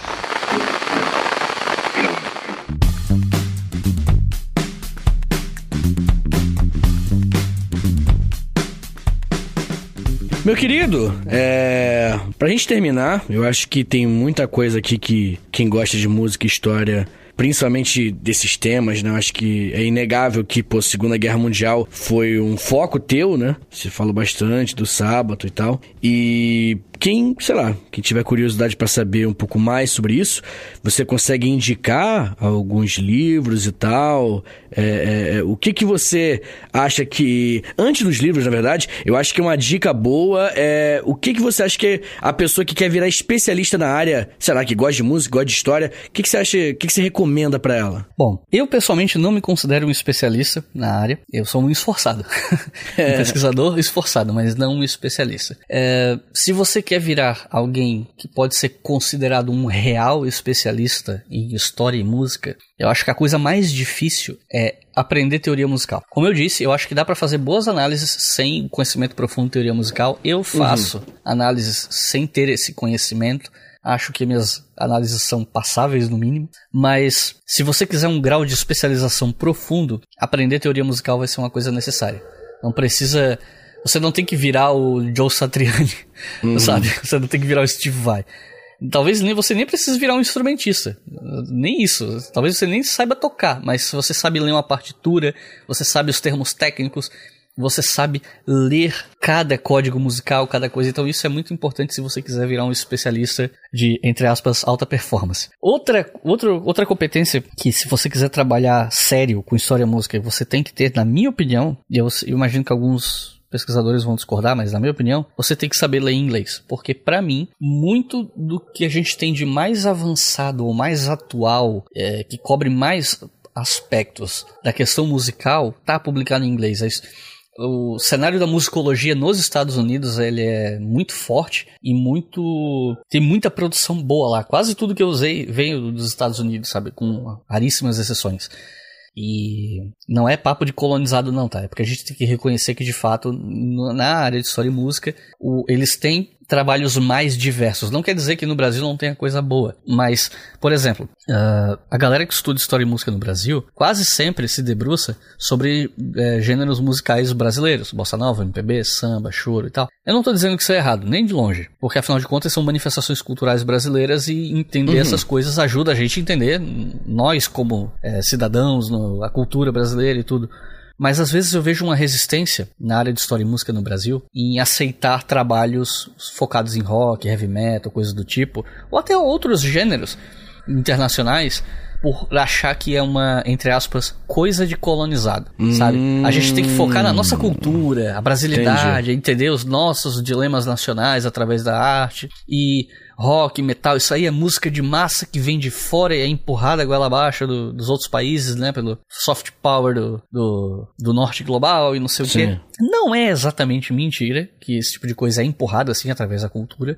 Mas esses gêneros são um fenômeno global. Rap, hip hop. Rap e hip hop até tem mais vazão na academia porque a galera consegue identificar bem uma coisa de história vista de baixo, né? Tipo, ah, não, vem da periferia, vem das. Uhum. Só que rock e metal nem tanto. São gêneros majoritariamente brancos e masculinos. Então fica ali um pezinho branco masculino e que vem da Grã-Bretanha e dos Estados Unidos. Aí rola um. Não, a galera torce o nariz às vezes, sabe? E eu acho que isso é um equívoco, porque, pô, são gêneros globais que tem cenas musicais no mundo inteiro, salvo raríssimas exceções. Eu não sei se tem uma cena de metal da Coreia do Norte, por exemplo, uhum. mas é, ou no Irã. Mas assim, você tem fãs no mundo todo, você tem banda no mundo inteiro, cenas música. É um fenômeno global. A gente vai ignorar isso um papinho de ai, colonizado. Quando eu vejo isso, a sensação que eu fico é que eu tô vendo uma marcha da guitarra elétrica contra a guitarra elétrica 2.0, sabe?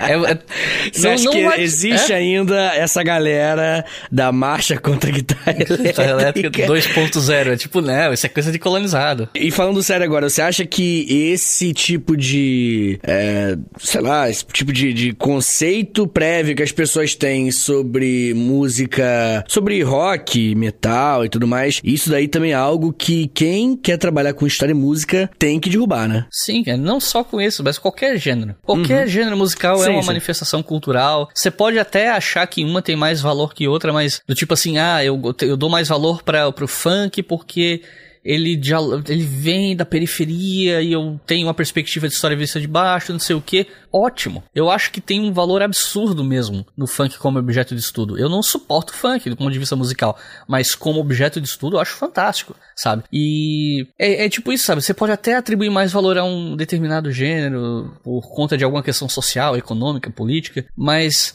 a ideia de olhar torto para quem estuda certos gêneros é uma, é uma besteira, sabe? E isso que eu tô falando não é que as pessoas estão abertamente falando isso, escrevendo artigo para dizer que rock é coisa colonizada. Não. Sim. É, esse é o tipo de coisa que tu vê nas entrelinhas. Tu vê Sim. a partir de falas sutis, comportamentos sutis, aceites ou recusas de trabalhos em simpósio temático. E eu nem tô falando de mim, tá? Eu nunca tive trabalho disso recusado, mas eu conheço uhum. gente que tem. Então, é, é gente que quer trabalhar com isso na faculdade e ouve o orientador desdenhar do tema, sabe? Que eu também não ouvi, pelo contrário, eu fui incentivado, mas eu já conversei com gente que passou por isso, né? De tipo, uhum. quer estudar metal e o professor, tipo, né, coisa de. Né, Não, coisa total. eu eu, eu entendo, né? eu consigo visualizar perfeitamente. Eu acho que, de repente, o, o, o, o que o acadêmico em questão precisa entender é que quando ele trabalha com história e música, ele. Esse tipo de análise não necessariamente tem que vir em primeiro plano. É, quando ele estuda história em geral e, enfim, quer falar de soft power, quer,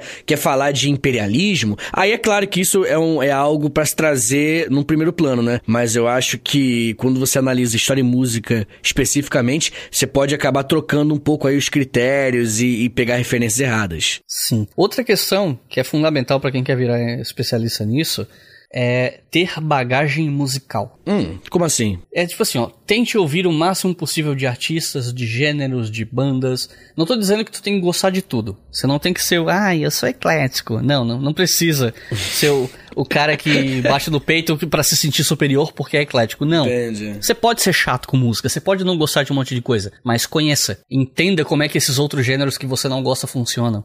Quais são os principais códigos musicais, ou até mesmo os estereótipos que esse gênero carrega? Quais são os as coisas mais comuns que você encontra nele? Tenta saber um pouco, tenta assistir filme, presta atenção nas trilhas dos filmes, tenta, sabe, ter bagagem é, de. É que fala bagagem cultural, às vezes pode soar elitista, mas o que eu quero dizer é Sim. conhecer o máximo possível de coisas. A gente Tem vive- bastante referência cultural, né? é, a gente vive numa era, cara, que você ouve qualquer música de qualquer lugar do mundo, de graça no computador, sabe? Você só gasta a conta de luz e a conta da internet. Tipo, porra, você tem ali acesso a todo tipo de gênero musical que existe no planeta, no YouTube, Spotify, por aí vai, sabe? A gente tem acesso a essas coisas. É, é difícil você ter uma bagagem de tudo, conhecer tudo. Você nunca vai conhecer tudo, mas tente conhecer o máximo que dê pra conhecer dentro dos limites do seu tempo, né, do tempo disponível, porque também não, né, a gente só tem 24 horas no dia. E pra quem tem sorte, oito dessas você tá dormindo. então, é, é isso. Tenham, aprendam inglês, aprendam teoria musical se for possível. É, tenham muita bagagem musical, referências. é, e percam seus preconceitos em relação a gênero musical como objeto de estudo. Como eu disse, você não tem que gostar de todos os gêneros, mas não fique, sabe, olhando de cima do pedestal como se você fosse super. Ai, não, isso aí não é pra mim, isso, eu tô acima disso. Não seja assim. E é isso. Você, garotinho inocente, garotinho juvenil, garotinho criado a leite moça, a leite com pera, ovo maltino na geladeira, você não aprendeu nada. A tua educação, sabe o que é a tua educação, meu irmão? É ouvir bastante Red Dance.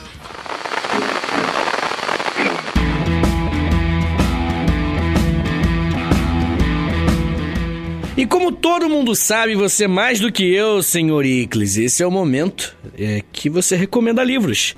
Né? O entrevistado, que normalmente é o entrevistador, ele vai me indicar três livros para quem quer saber um pouco de história e música. O que, que você recomenda aí? Bom, normalmente eu peço para os convidados recomendarem três livros sobre o assunto para iniciantes, porque se você recomenda seis, sete, oito livros, o cara não, sabe? Eu acho que não ajuda tanto assim. Pô, eu só posso comprar um livro. O cara recomenda 11 livros? Por onde eu começo? Não sei. Então, normalmente eu boto três livros para ter menos opções para quem tá começando saber por onde começar, né? Bom, eu vou recomendar dois livros em português e um em inglês. Os dois livros em português, inclusive, têm o mesmo título, mas o meu tem um subtítulo diferente. Vou primeiro recomendar meu livro, lógico. Esse episódio foi feito para divulgar ele, é né? isso Não sou otário.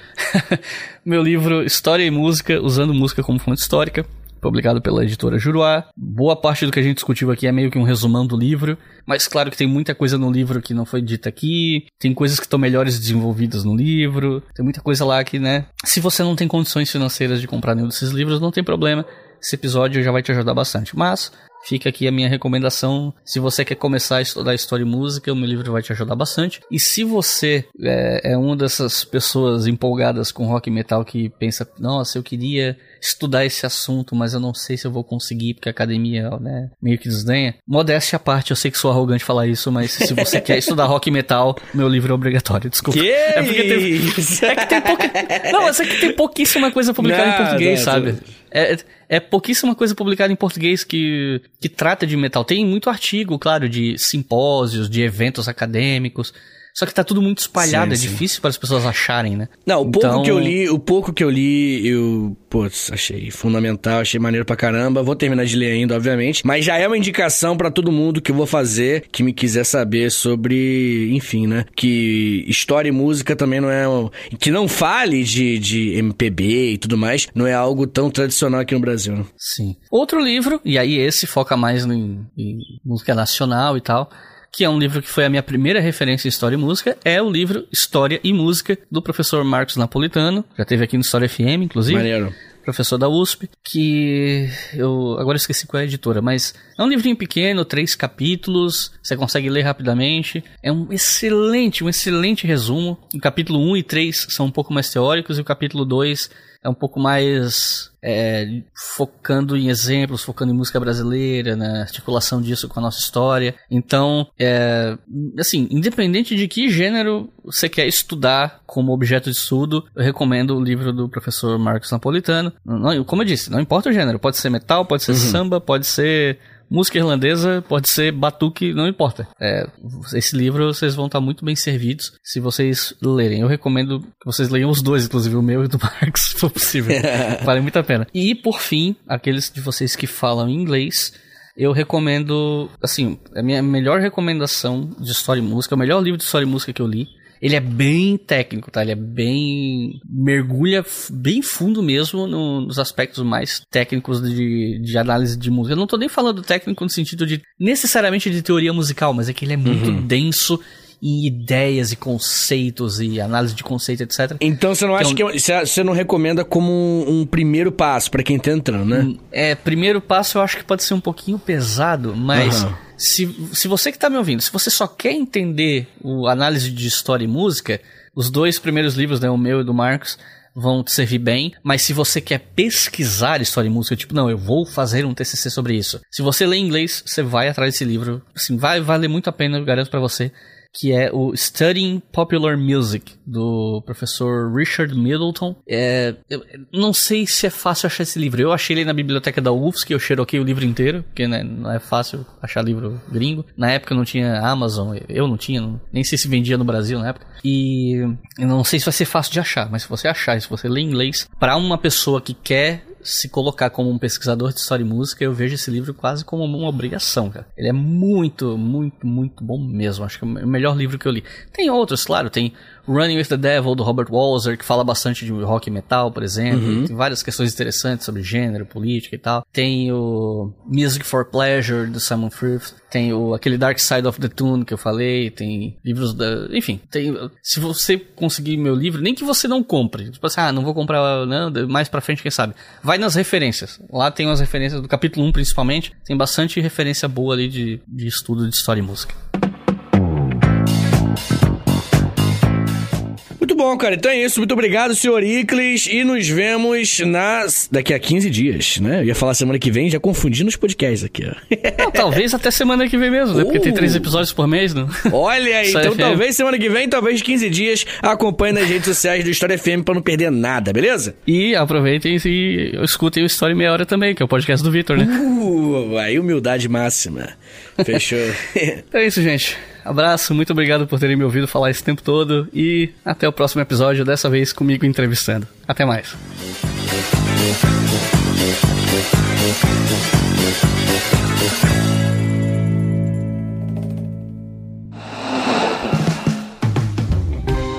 Este podcast foi financiado por nossos colaboradores no Apoia-se.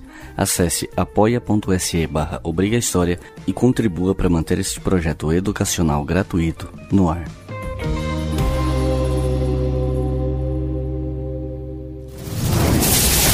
Esse podcast foi editado por Samuel Gambini, samuelgambiniaudio.com.